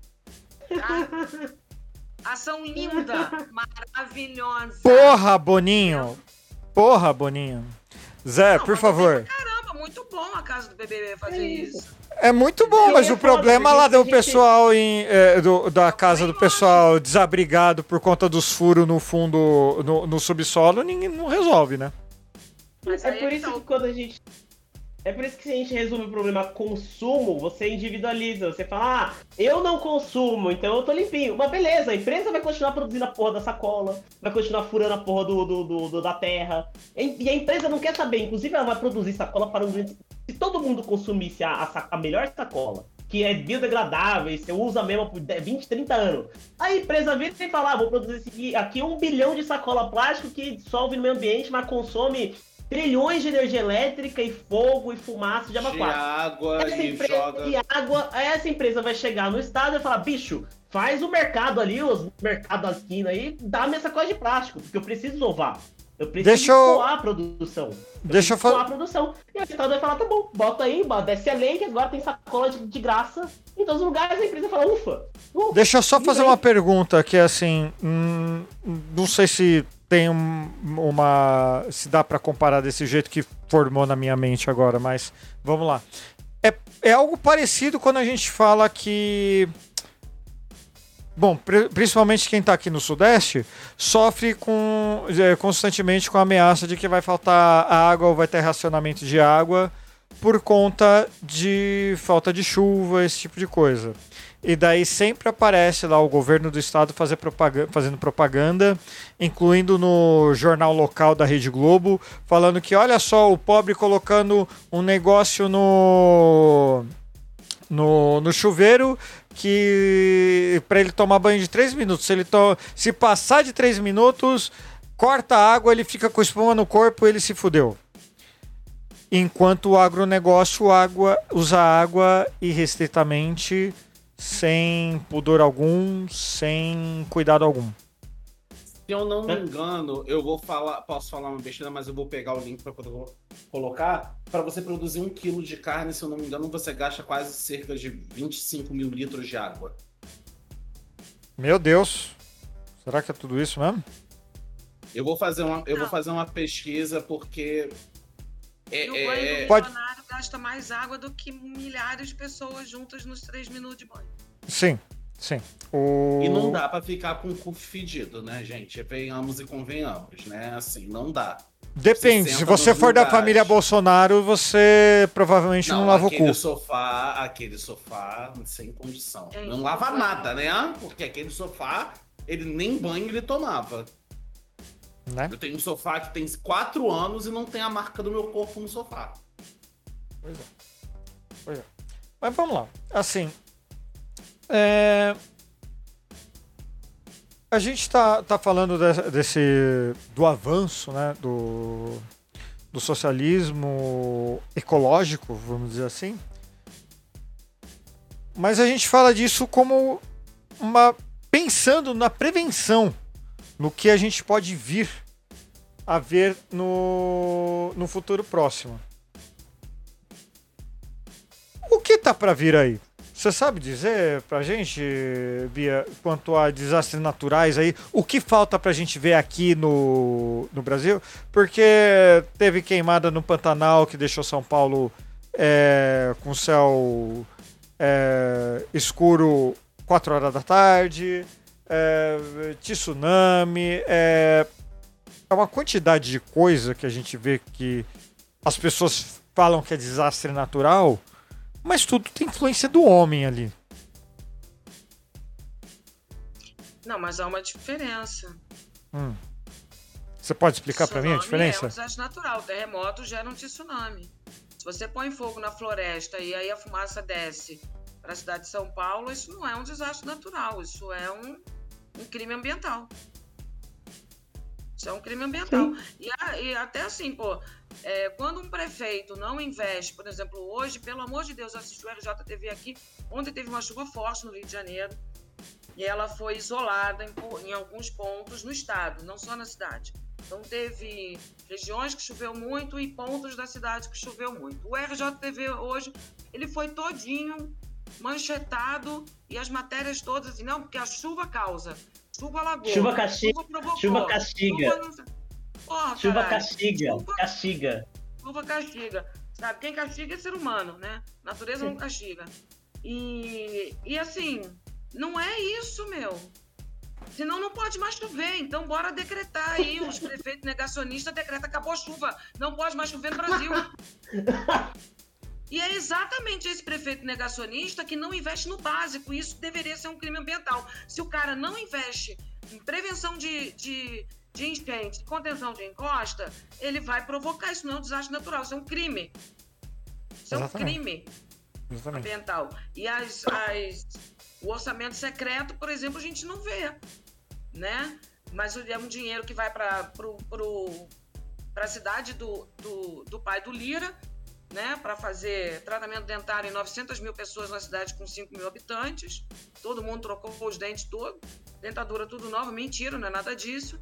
Mas a gente nunca vai saber se o deputado mandou dinheiro, verba para prevenção de enchentes ou para contenção de encostas, e isso não foi realmente aplicado. Petrópolis, a tragédia de Petrópolis, pelo amor de Deus, na região serrana, ali você tem um revezamento de prefeitos e vice-prefe- vice-prefeitos. Um é prefeito, outro é vice. Aí um é prefeito, outro é vice. Um é prefeito, outro é vice. Pô, você não pode dizer que chuva causa transtorno. Quem causa transtorno são os prefeitos negligentes com tudo sabido ali, porque tem dado para tudo. Tem dado de área de risco no Brasil inteiro, tem esses dados. E eles são Eu- atualizados. Eu falei, eu tinha publicado uma coisa, a Bia pu- publicou isso, falando sobre isso, sobre divulgação do nosso podcast e falando sobre, e eu falei porque assim, eu tinha escutado uma vez sobre essa questão de essa questão sobre o alagamento do Rio. E uma vez eu vi uma reportagem também sobre essa questão de legenda, em que as pessoas falaram, as pessoas fala, falavam do que o Rio de Janeiro, o sistema pluvial do Rio de Janeiro, ainda é do início do Império. Estou falando especificamente do Rio de Janeiro, que foi, que foi onde a família real veio, o Pedro pode falar sobre isso. Então, o sistema de drenagem ele é antigo. Então, eu, eu publiquei e falei assim: é, eu, vou, eu vou apagar. Eu perguntei para ela, falei assim: não, vou apagar porque eu posso estar falando merda. Mas eu sei que isso. E aí ele fala. E aí eu tenho uma, uma- um projeto, um site de um projeto que fala muito por que, que o Rio de Janeiro alaga sempre com qualquer chuva. E por que, que os piscino, esses, essas grandes piscinas que eles fazem para coletar a água da chuva, eles não. Eles às vezes eles não dão vazão. E aí eu queria abrir aspas, Rodrigo, só para fazer um comentário sobre isso que a Bia tá falando, porque eu acho importante, sobre a questão que a culpa não é da chuva. Então o professor, o, o professor Paulo Canedo, ele fala o seguinte: o trabalho de manutenção quase nunca é feito. A gente ainda tem canos de chumbo espalhados pela cidade que foram instalados no tempo do imperador Dom Pedro II. A última vez que houve um trabalho mais sistemático de substituição foi no projeto Rio Cidade no início da década de 90. A nossa mais. Então, assim, a nossa estrutura de drenagem, eu falei isso exatamente, eu falei, Bia, eu vou apagar porque eu não quero ficar fazendo vergonha, falando besteira. Então, isso corrobora. A gente tem, por exemplo, no Rio de Janeiro, um sistema de drenagem pluvial que é ainda do, da chegada de Dom Pedro II. É por isso que o Rio sempre alaga. É por isso que o Rio sempre vai alagar. Esse é um fator. Esse é é um só um fator. Exatamente. Qualquer cidade vai alagar porque nós vivemos em lugares impermeáveis. Eles foram impermeabilizados. Então, e hoje você tem algumas tecnologias naturais. É, no centro do Rio, na Presidente Vargas, tem um canteirinho que ele foi feito é, na época dos Jogos Olímpicos para abrir o FLT, não sei o quê. E tem um canteirinho assim que você olha e você acha que é um canteirinho merreca, mas ele é tem um nome técnico que eu esqueci. Ele é um absorvedor de água da chuva. Então, se você tem uma calçada com a árvore asfixiada, Eu caí de novo? É, eu caí de novo. Eita lasqueira. É, vamos ver se volta, porque tá dose. Tá dose. Volta, por favor. Por favor. Volta. Por favor, volta YouTube. Por favor, volta YouTube. Volta YouTube. do tempo que falava que não podia pisar na grama, tinha até umas plaquinhas, não pode pisar na grama. Mentira! Pode pisar na grama sim. Não existe, não mata nada quando você pisa na grama. Entendeu? E, a- e- e é isso. Se você faz é, uma reforma nas jardineiras da cidade de uma forma padrão, para que ela se torne absorvedora, canteiros de absorção de água, você vai reduzir o alagamento. Aí a pessoa vai lá e faz o quê? Cimenta a árvore. A prefeitura está fiscalizando? Não. Isso em qualquer lugar, não estou falando nem só do Rio de Janeiro. Eu acho o Rio de Janeiro agravante, porque o prefeito Eduardo Paes, ele é um cara que foi presidente do C40. Eu acho que o Eduardo Paes ele é um desperdício de político de uma forma assim absurda, porque ele é um cara que teve acesso. O C40 é um grupo de prefeitos de megacidades dedicados a preparar cidades e pessoas para a resiliência climática, para lidar com os efeitos do clima extremo. Então ele teve acesso a informações, a tecnologias, a tudo possível, a exemplos de outras cidades. Ele vai lá e faz o quê? A ciclovia no penhasco. Sem licenciamento ambiental. O que, que aconteceu? Primeira Desabou onda, desarrobou tudo. Veio a Mas onda. é- a entendeu? pri- Mas é, A mas primeira- ministros- Calma. A primeira ressaca derrubou a ciclovia Tim Maia. Um trecho. Um trecho da ciclovia. hoje. Só pra eu dar E uma informação sabia, muito sabe. rápido. Ele sabia aquilo, até porque assim, ciclovia normalmente não precisa ser licenciado. Por quê? Porque é na calçada ou é na rua. Então não é uma obra que precisa de licenciamento. Mas uma obra num penhasco, Puta que... Em um lugar que tem muita pedra que a gente conhece por ter Ó. muita ressaca, aqui no Rio de Janeiro, a gente tá falando especificamente do Rio de Janeiro. A gente tá falando de um trecho que liga Barra, que é a Zona Oeste, à Zona Sul do Rio de Janeiro. que Leblon, facilitaria São Paulo. muito. Leblon a São Corrado. Que facilitaria muito. Que facilitaria demais, porque aquele caminho é complicado você realmente você ter uma ciclovia na, no caminho que eles criaram, né? Na, na, na, na- na- via que eles criaram. Seria É. muito. É muito legal. É muito legal. Mas, porra, você vai fazer uma ciclovia suspensa, em cima de pedras, num lugar que você sabe que qualquer chuvinha, qualquer chegada de frente fria deixa o mar extremamente agitado, que é um mar que as pessoas costumam pegar onda, surfistas experientes gostam de pegar onda, mas não pegam porque sabem que o- tem, tem essas questões de ressaca. E a pedra Então, também, né? A pedra local perigosa. estudado, isso tudo estudado. Tanto Isso que tudo a estudado. obra da Niemeyer nunca caiu. Exatamente. A obra da Niemeyer não caiu. Só uma informação, Rodrigo. Eu falei 25 mil litros de água, mas só para corrigir. A produção de um quilo de carne bovina requer 15.415 litros de água. É muito também, né? Tá? Só para corrigir, eu errei por 10 mil litros, mas. não, mas mesmo assim é, é um número absurdo. é um número absurdo. Ah, o que eu então, queria. só terminando, eu acho um desperdício, porque o Eduardo Paes é um cara que teve acesso a tudo isso e poderia ter se tornado um político ambientalista. E podia ser uma grande liderança. Inclusive ajudar outros prefeitos a prepararem as suas cidades. Não, ele preferiu fazer isso daí a mesma coisa, entendeu? Eu só, eu só queria E fazer. eu sinto dizer, mas ele, ele também não, não ia fazer. Ele não ia fazer, porque eu... Gente, quando a gente fala de governo, a gente tá falando de lobby. Quem manda no país não é o governo. São as empresas que tem no país. Todo governo, todo país é assim. Ele não ia fazer, ele não ia conseguir. É igual lá os caras que tá aí chorando por causa do marco do saneamento. Passaram o marco do saneamento. Pra quê? Pra um monte de empresa fazer. Ai, tá tendo 95 zilhões de reais entrando em investimento privado para saneamento. Mas tem saneamento saindo? Eu não tô vendo. Ninguém tá vendo. Assim. Mas o, tá, o dinheiro tá rodando, porque é isso. Bom, a gente tá, a gente tá falando aqui de, de casos. Capitalismo é isso. Isso, e- exatamente. A gente está falando de casos aqui eh, específicos, mas eh, eu queria colocar aqui para vocês uma linha do tempo do, do ex-governo para só, só para numerar o buraco, para lembrar, aliás, o buraco que a gente se enfiou. Esse trabalho aqui, mais uma vez, tenho que agradecer ao trabalho da Gente, Paula não, Costa. Eu não votei nesse cara. Mas a gente passou por isso, né, junto. Nem de, eu. de alguma. Assim, se você votou, você tá no podcast errado. Ou pelo menos eu espero que você tenha se arrependido, no mínimo. Mas vamos lá. 2019. Bolsonaro demite responsável no INPE pelo, monte, pelo é, responsável pelo monitoramento do des- desmatamento.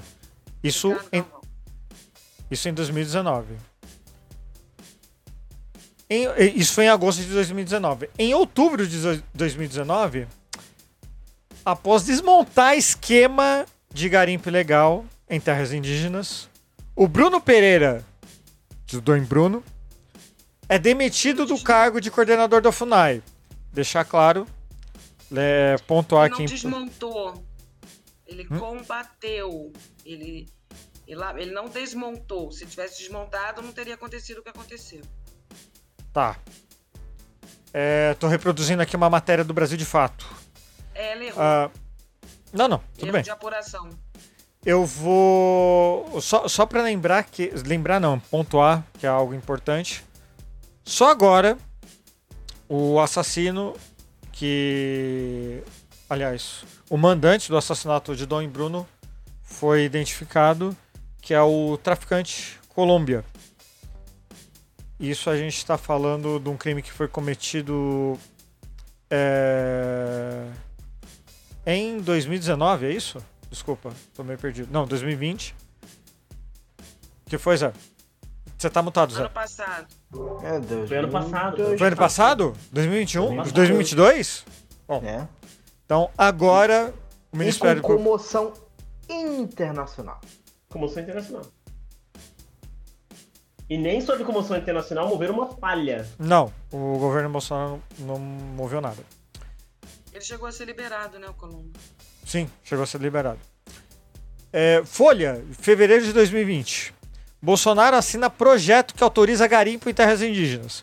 O presidente afirmou que confinaria ambientalistas na, regi na região amazônica para que eles parassem de atrapalhar o garimpo. Congresso em Foco, abril de 2020.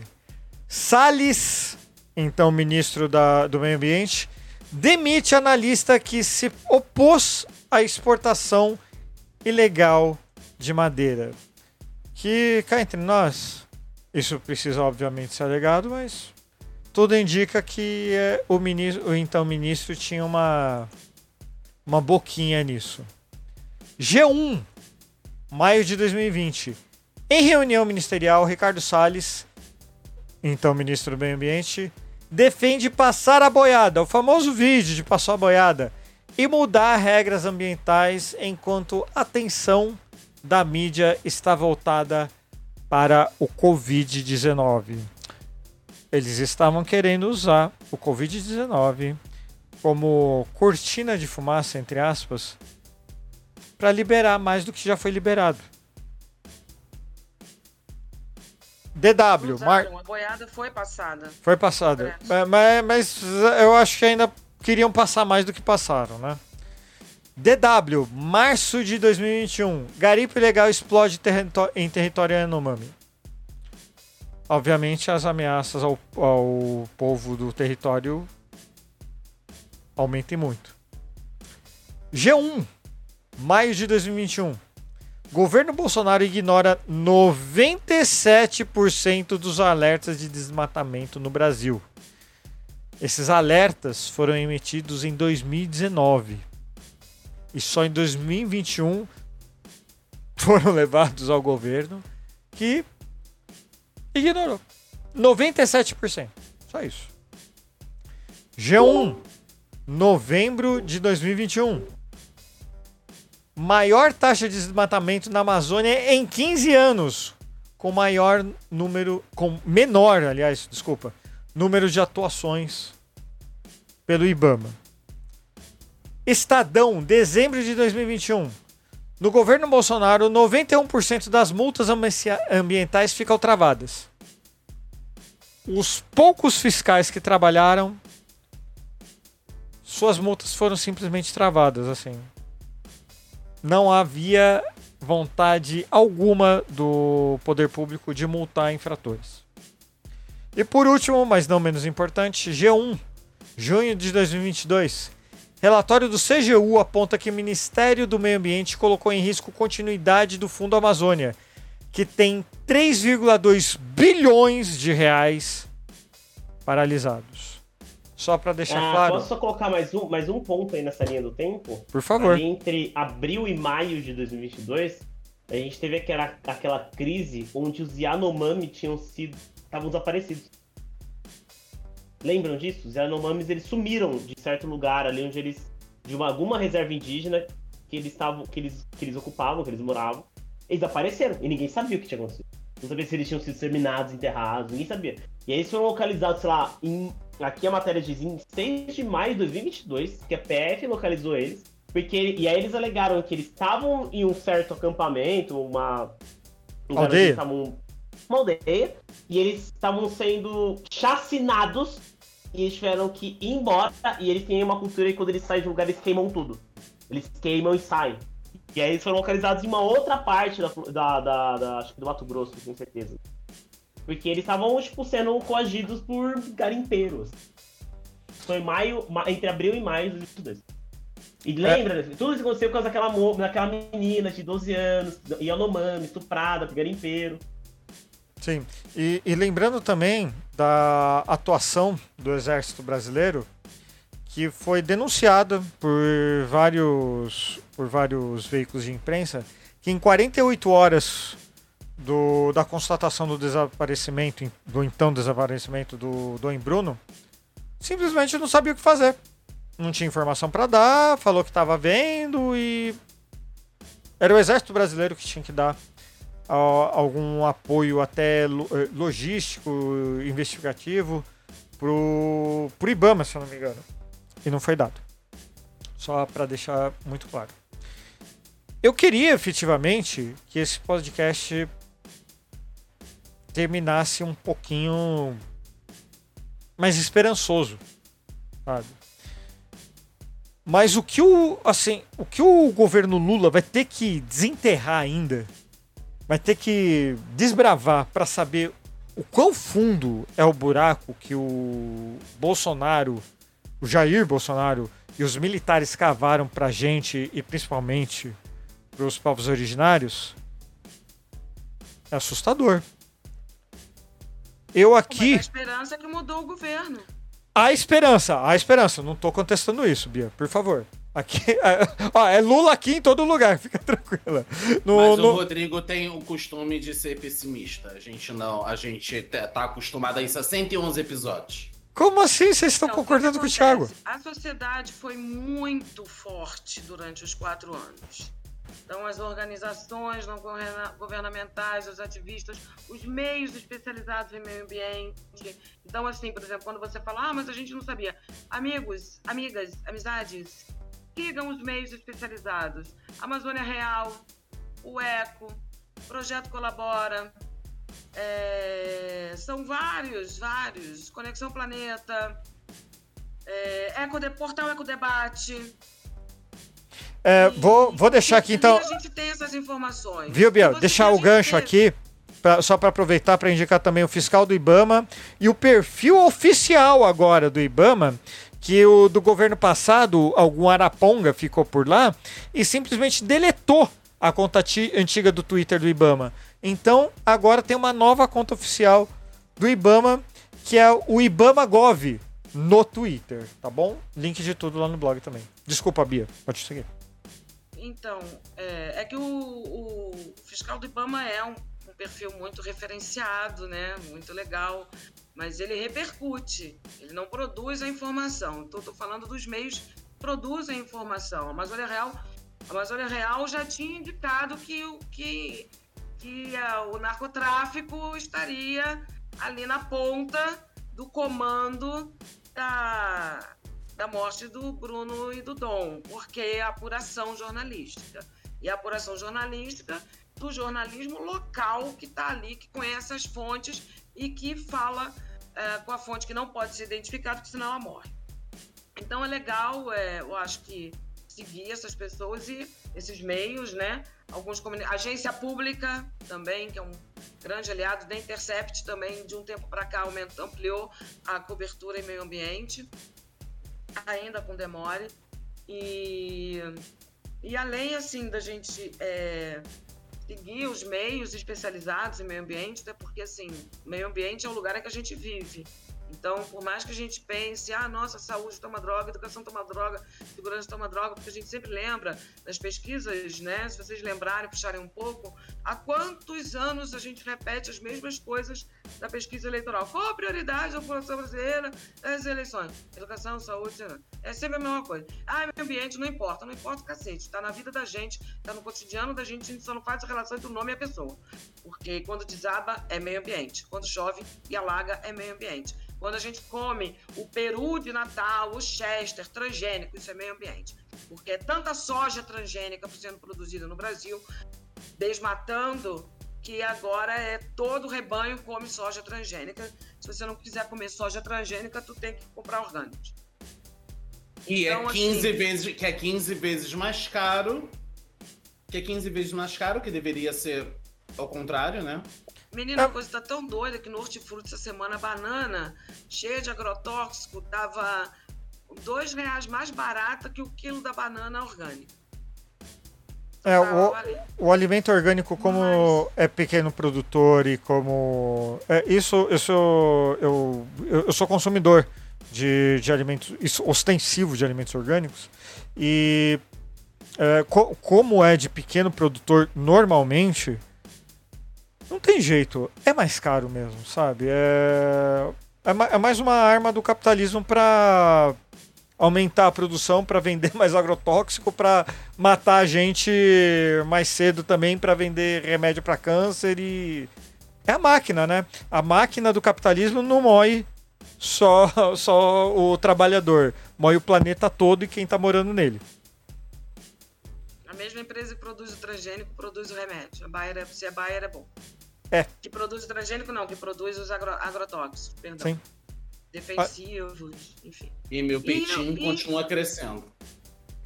E, por exemplo, o que ocorreu também durante esses anos foi que a sociedade civil criou alguns mecanismos, como a Política por Inteiro, que é uma think tank é, que fez o acompanhamento de todos os atos, decretos governamentais, é, projeto de lei, tudo, medidas, modificações é, relativas à, à política pública de meio ambiente e clima. Eles têm uma linha do tempo disso. E também o sinal de fumaça, que é um monitor do desmonte é, no Brasil, né, da política pública de meio ambiente. Também são dois canais muito legais de, de se seguir. E essa organização da sociedade civil, essa resistência, né, ela também hoje se traduz em quê? Na organização ah, do necessário para a reconstrução da política pública de meio ambiente e clima no Brasil. Então, o governo de transição ele recebeu pelo menos dois documentos, um do Observatório do Clima e o outro do Política por Inteiro, apontando tudo que foi desmontado, apontando todos os retrocessos e apontando como você reconstitui essas duas políticas públicas de meio ambiente e de clima no Brasil. Então a transição ela já sentou com uma documentação muito farta, ampla e precisa da cronologia do, do retrocesso e do desmonte. Então, por mais que seja difícil, porque a gente teve coisas absurdas, tipo a Marina assumiu o Ministério do Meio Ambiente. Beleza, tomou posse. Na quarta-feira dessa semana, a equipe de comunicação do Ministério do Meio Ambiente ainda não estava usando os perfis nas redes sociais. Não tinha senha, os dispositivos sumiram. Isso a gente não sabe. Mas é uma indicação de que alguma coisa estava acontecendo. E aí você foi, fui olhar, Secom não estava, governo não estava, todos os perfis estavam parados. Estavam Uhum. parados. Então, é, as piladas que a gente tem, elas foram deixadas, as dificuldades, elas foram deixadas. Essa é uma, essa é uma herança administrativa. Então, se a gente tem pressa, eu até brinquei outro dia num Spaces, nossa, não, porque a expectativa é que não, amanhã, uau, muda tudo. Não, não muda, meu filho. Não tem nem dinheiro para contratar as pessoas. Não tem dinheiro, não tem, não tem a rubrica. não tem nada, não tinha nem o dispositivo para usar a rede social ou a senha. O Ibama tinha três perfis no Twitter. Três perfis. Dois inativos, mais o que estava sendo usado, e aí não, ainda teve essa questão e agora abriram então um novo que o fiscal é, informou, né? E abriram um novo perfil. Então, quer dizer, mas houve até uma certa agilidade, mas não foi do primeira semana. Não, não foi. São 20 dias. Então, Pode falar, é lance. Só finalizar assim. Então, assim, é difícil, é, mas a esperança é essa. Mudamos o governo. No caso da política pública de meio ambiente e clima, está tudo muito documentado, muito organizado. A, o, a, o relatório da transição para a área de meio ambiente e clima chegou muito preciso e a Marina sabe muito bem o que fazer e todo mundo que está chegando junto lá também é um pessoal muito qualificado que conhece a máquina pública. Tá certo. Ti, pode falar. Não, eu ia falar uma notícia antiga, eu ia falar uma notícia antiga porque passou pra mim na timeline, eu queria trazer, mas aconteceu mais cedo e eu perdi que era o Júnior Yano- Yanomami falando que essa omissão do governo ela vem acontecendo desde 2019. Deu uma entrevista hoje na Globo News no Estúdio I, que isso vem acontecendo desde 2019, que foram mais de 60 ofícios falando sobre isso, né? É, e aí eu ia trazer isso, mas aproveitando já trazendo isso para vocês, deu uma entrevista, quem quiser, tá na Globo News, tá no Estúdio I, você consegue esse link, foi eu vi no perfil da Flávia Oliveira. Minha gente, eu. Primeiramente, eu tenho que pedir desculpas porque a gente não conseguiu falar de tudo exatamente que precisava, mas eu já abro aqui o convite para a Bia voltar, para a gente continuar falando de meio ambiente mesmo, porque é um assunto preciso. E eu vou pedir aqui, agradecer a Bia e pedir suas considerações finais, Bia. Eh, Pode falar o que quiser, deixa suas redes sociais e também para quem quiser, seus preguiçosos do inferno, vai lá no blog que é só clicar que já vai cair no perfil dela também. Não, eu que agradeço, eu gostei muito, eu acho que foi muito legal, inclusive, você ter adaptado a pauta, né, para essa questão factual. Sugiro que, assim, abre o espaço para o Júnior e a Nomami, é, fala com ele na DM, abre o espaço, é importante, é importante nesse momento, sabe? É, como eu falei, eu não estou aqui falando né, pelos indígenas, não posso fazer isso.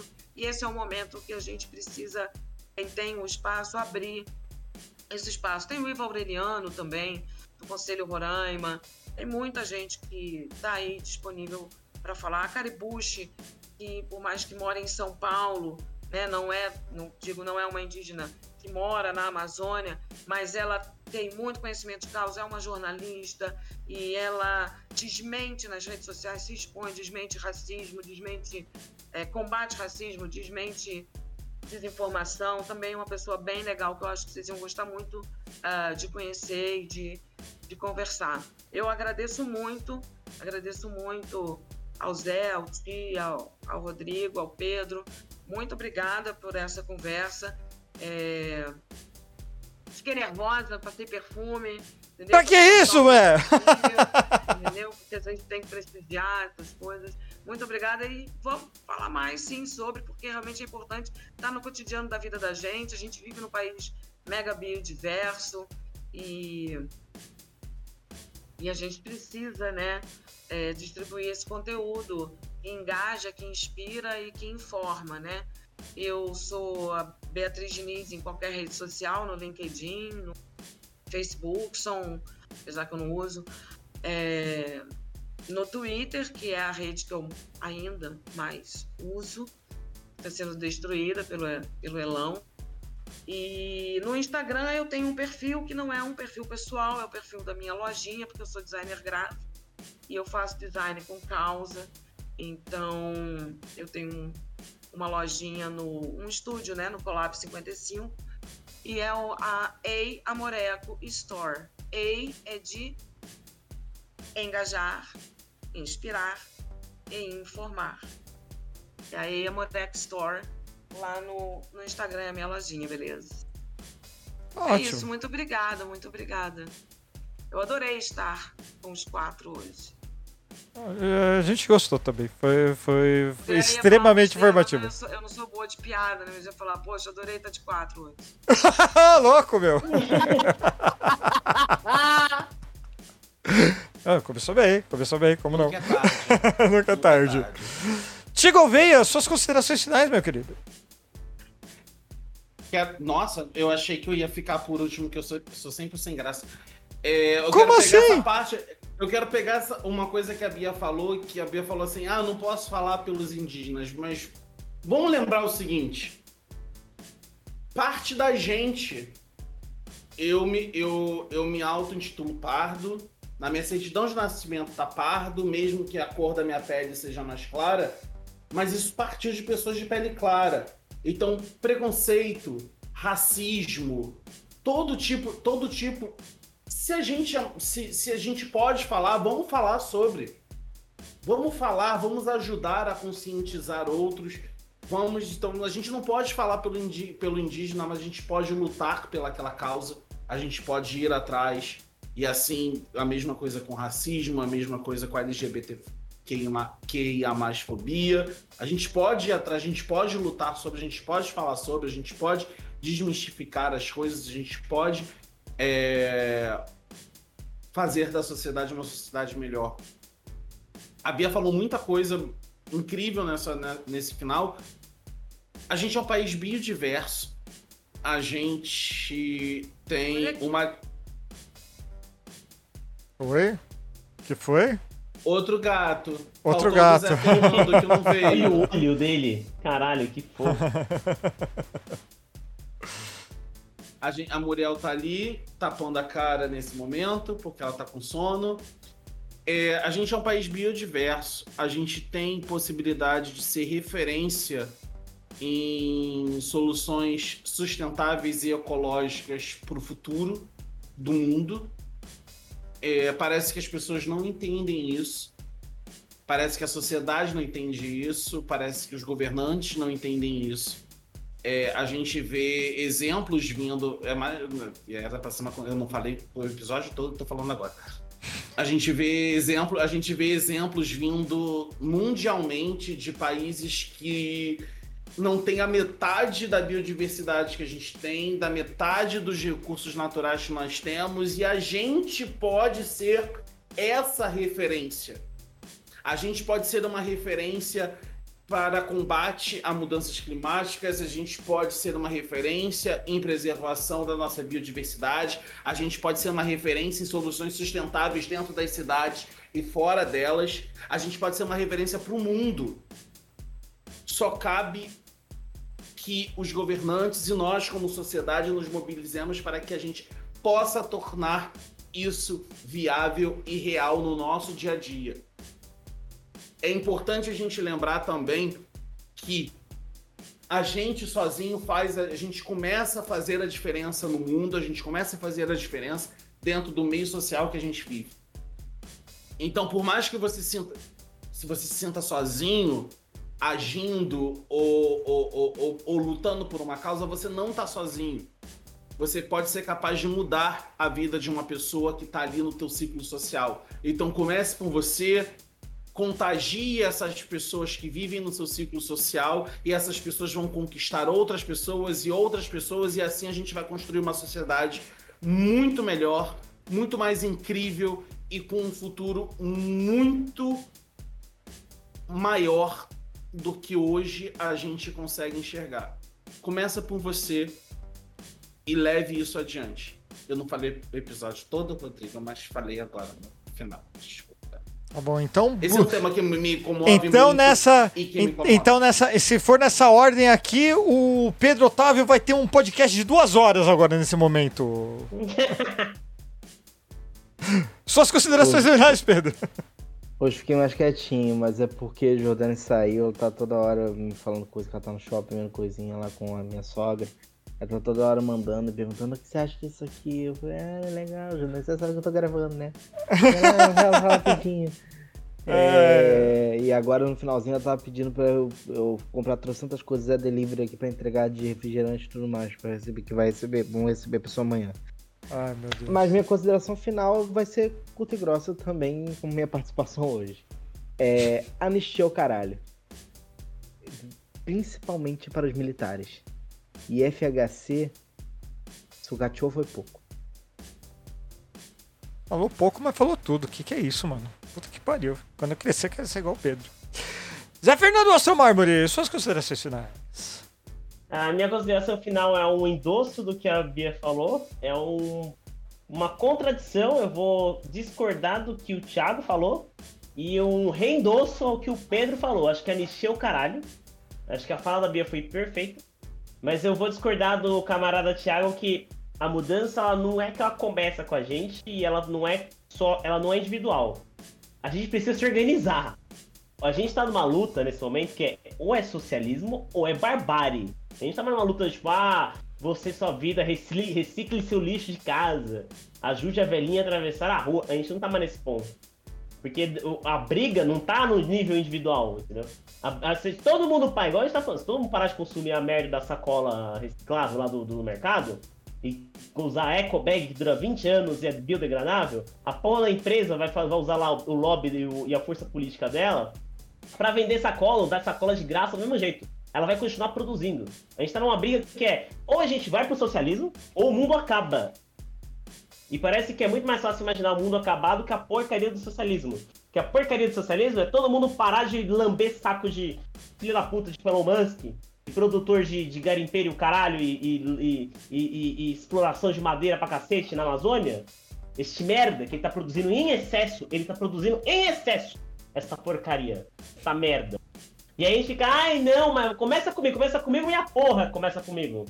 Ou a gente começa a botar esses de cabeça pra baixo, ou é barbárie, ou o mundo acaba. Entendeu? Não vai ter Eduardo Paes porque fazendo boa ação, o Lula não vai resolver nosso problema, por mais que ele visite todas as comunidades indígenas do Brasil, por mais que ele vá em todos os lugares que não, faça, não tem saneamento básico do Brasil, ele não vai resolver o problema. O governo Lula não vai resolver nosso problema. O governo Lula vai acabar. Em 2026 o governo Lula acaba. Vai entrar outra pessoa no lugar, muito provável. Essa outra pessoa, se ela for refém do lobby empresarial, ela vai continuar propagando as mesmas coisas. Cedo ou tarde, pode ser um governo de esquerda ou de direita. Cedo ou tarde, a gente vai entrar em todas as comunidades indígenas desse Brasil. Todas. A gente vai matar todos os índios. A gente vai, vai mergulhar toda aquela merda em mercúrio. Eles vão morrer desnutridos com câncer. Cedo ou tarde. Ou a gente muda o sistema produtivo, ou a gente vai matar todos os índios e toda a população que tá em volta daquela merda. Fora que a gente já tá na cidade já tá morrendo.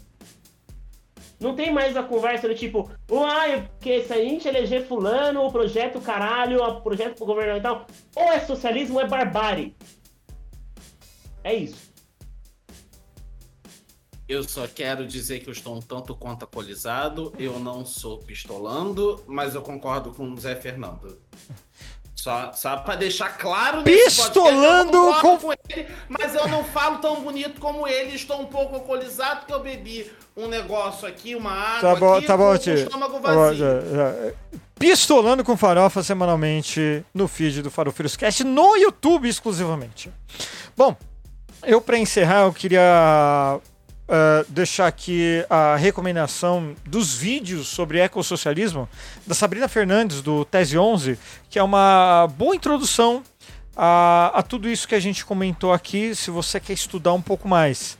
Mas para encerrar, para encerrar mesmo, eu quero recitar aqui uma frase do Judes, que é o Need for Speed no, no Twitter, que é assim: O que os patriotas, entre aspas, bolsonaristas não entenderam é que o amor à pátria não é amar a bandeira, mas sim o povo que essa bandeira representa.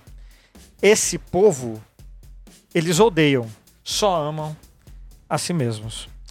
Dito isso, minha gente, ficamos por aqui. Você sabe que a gente enrola, que fica tudo complicado, mas semana que vem a gente volta. A Bia caiu, mas a gente vai deixar o convite, o convite aqui pra ela voltar outras vezes. E semana que vem tem mais. Beijo, abraço, tchau! Tchau. Assim que eu achar o botão e. Agora sim, tchau.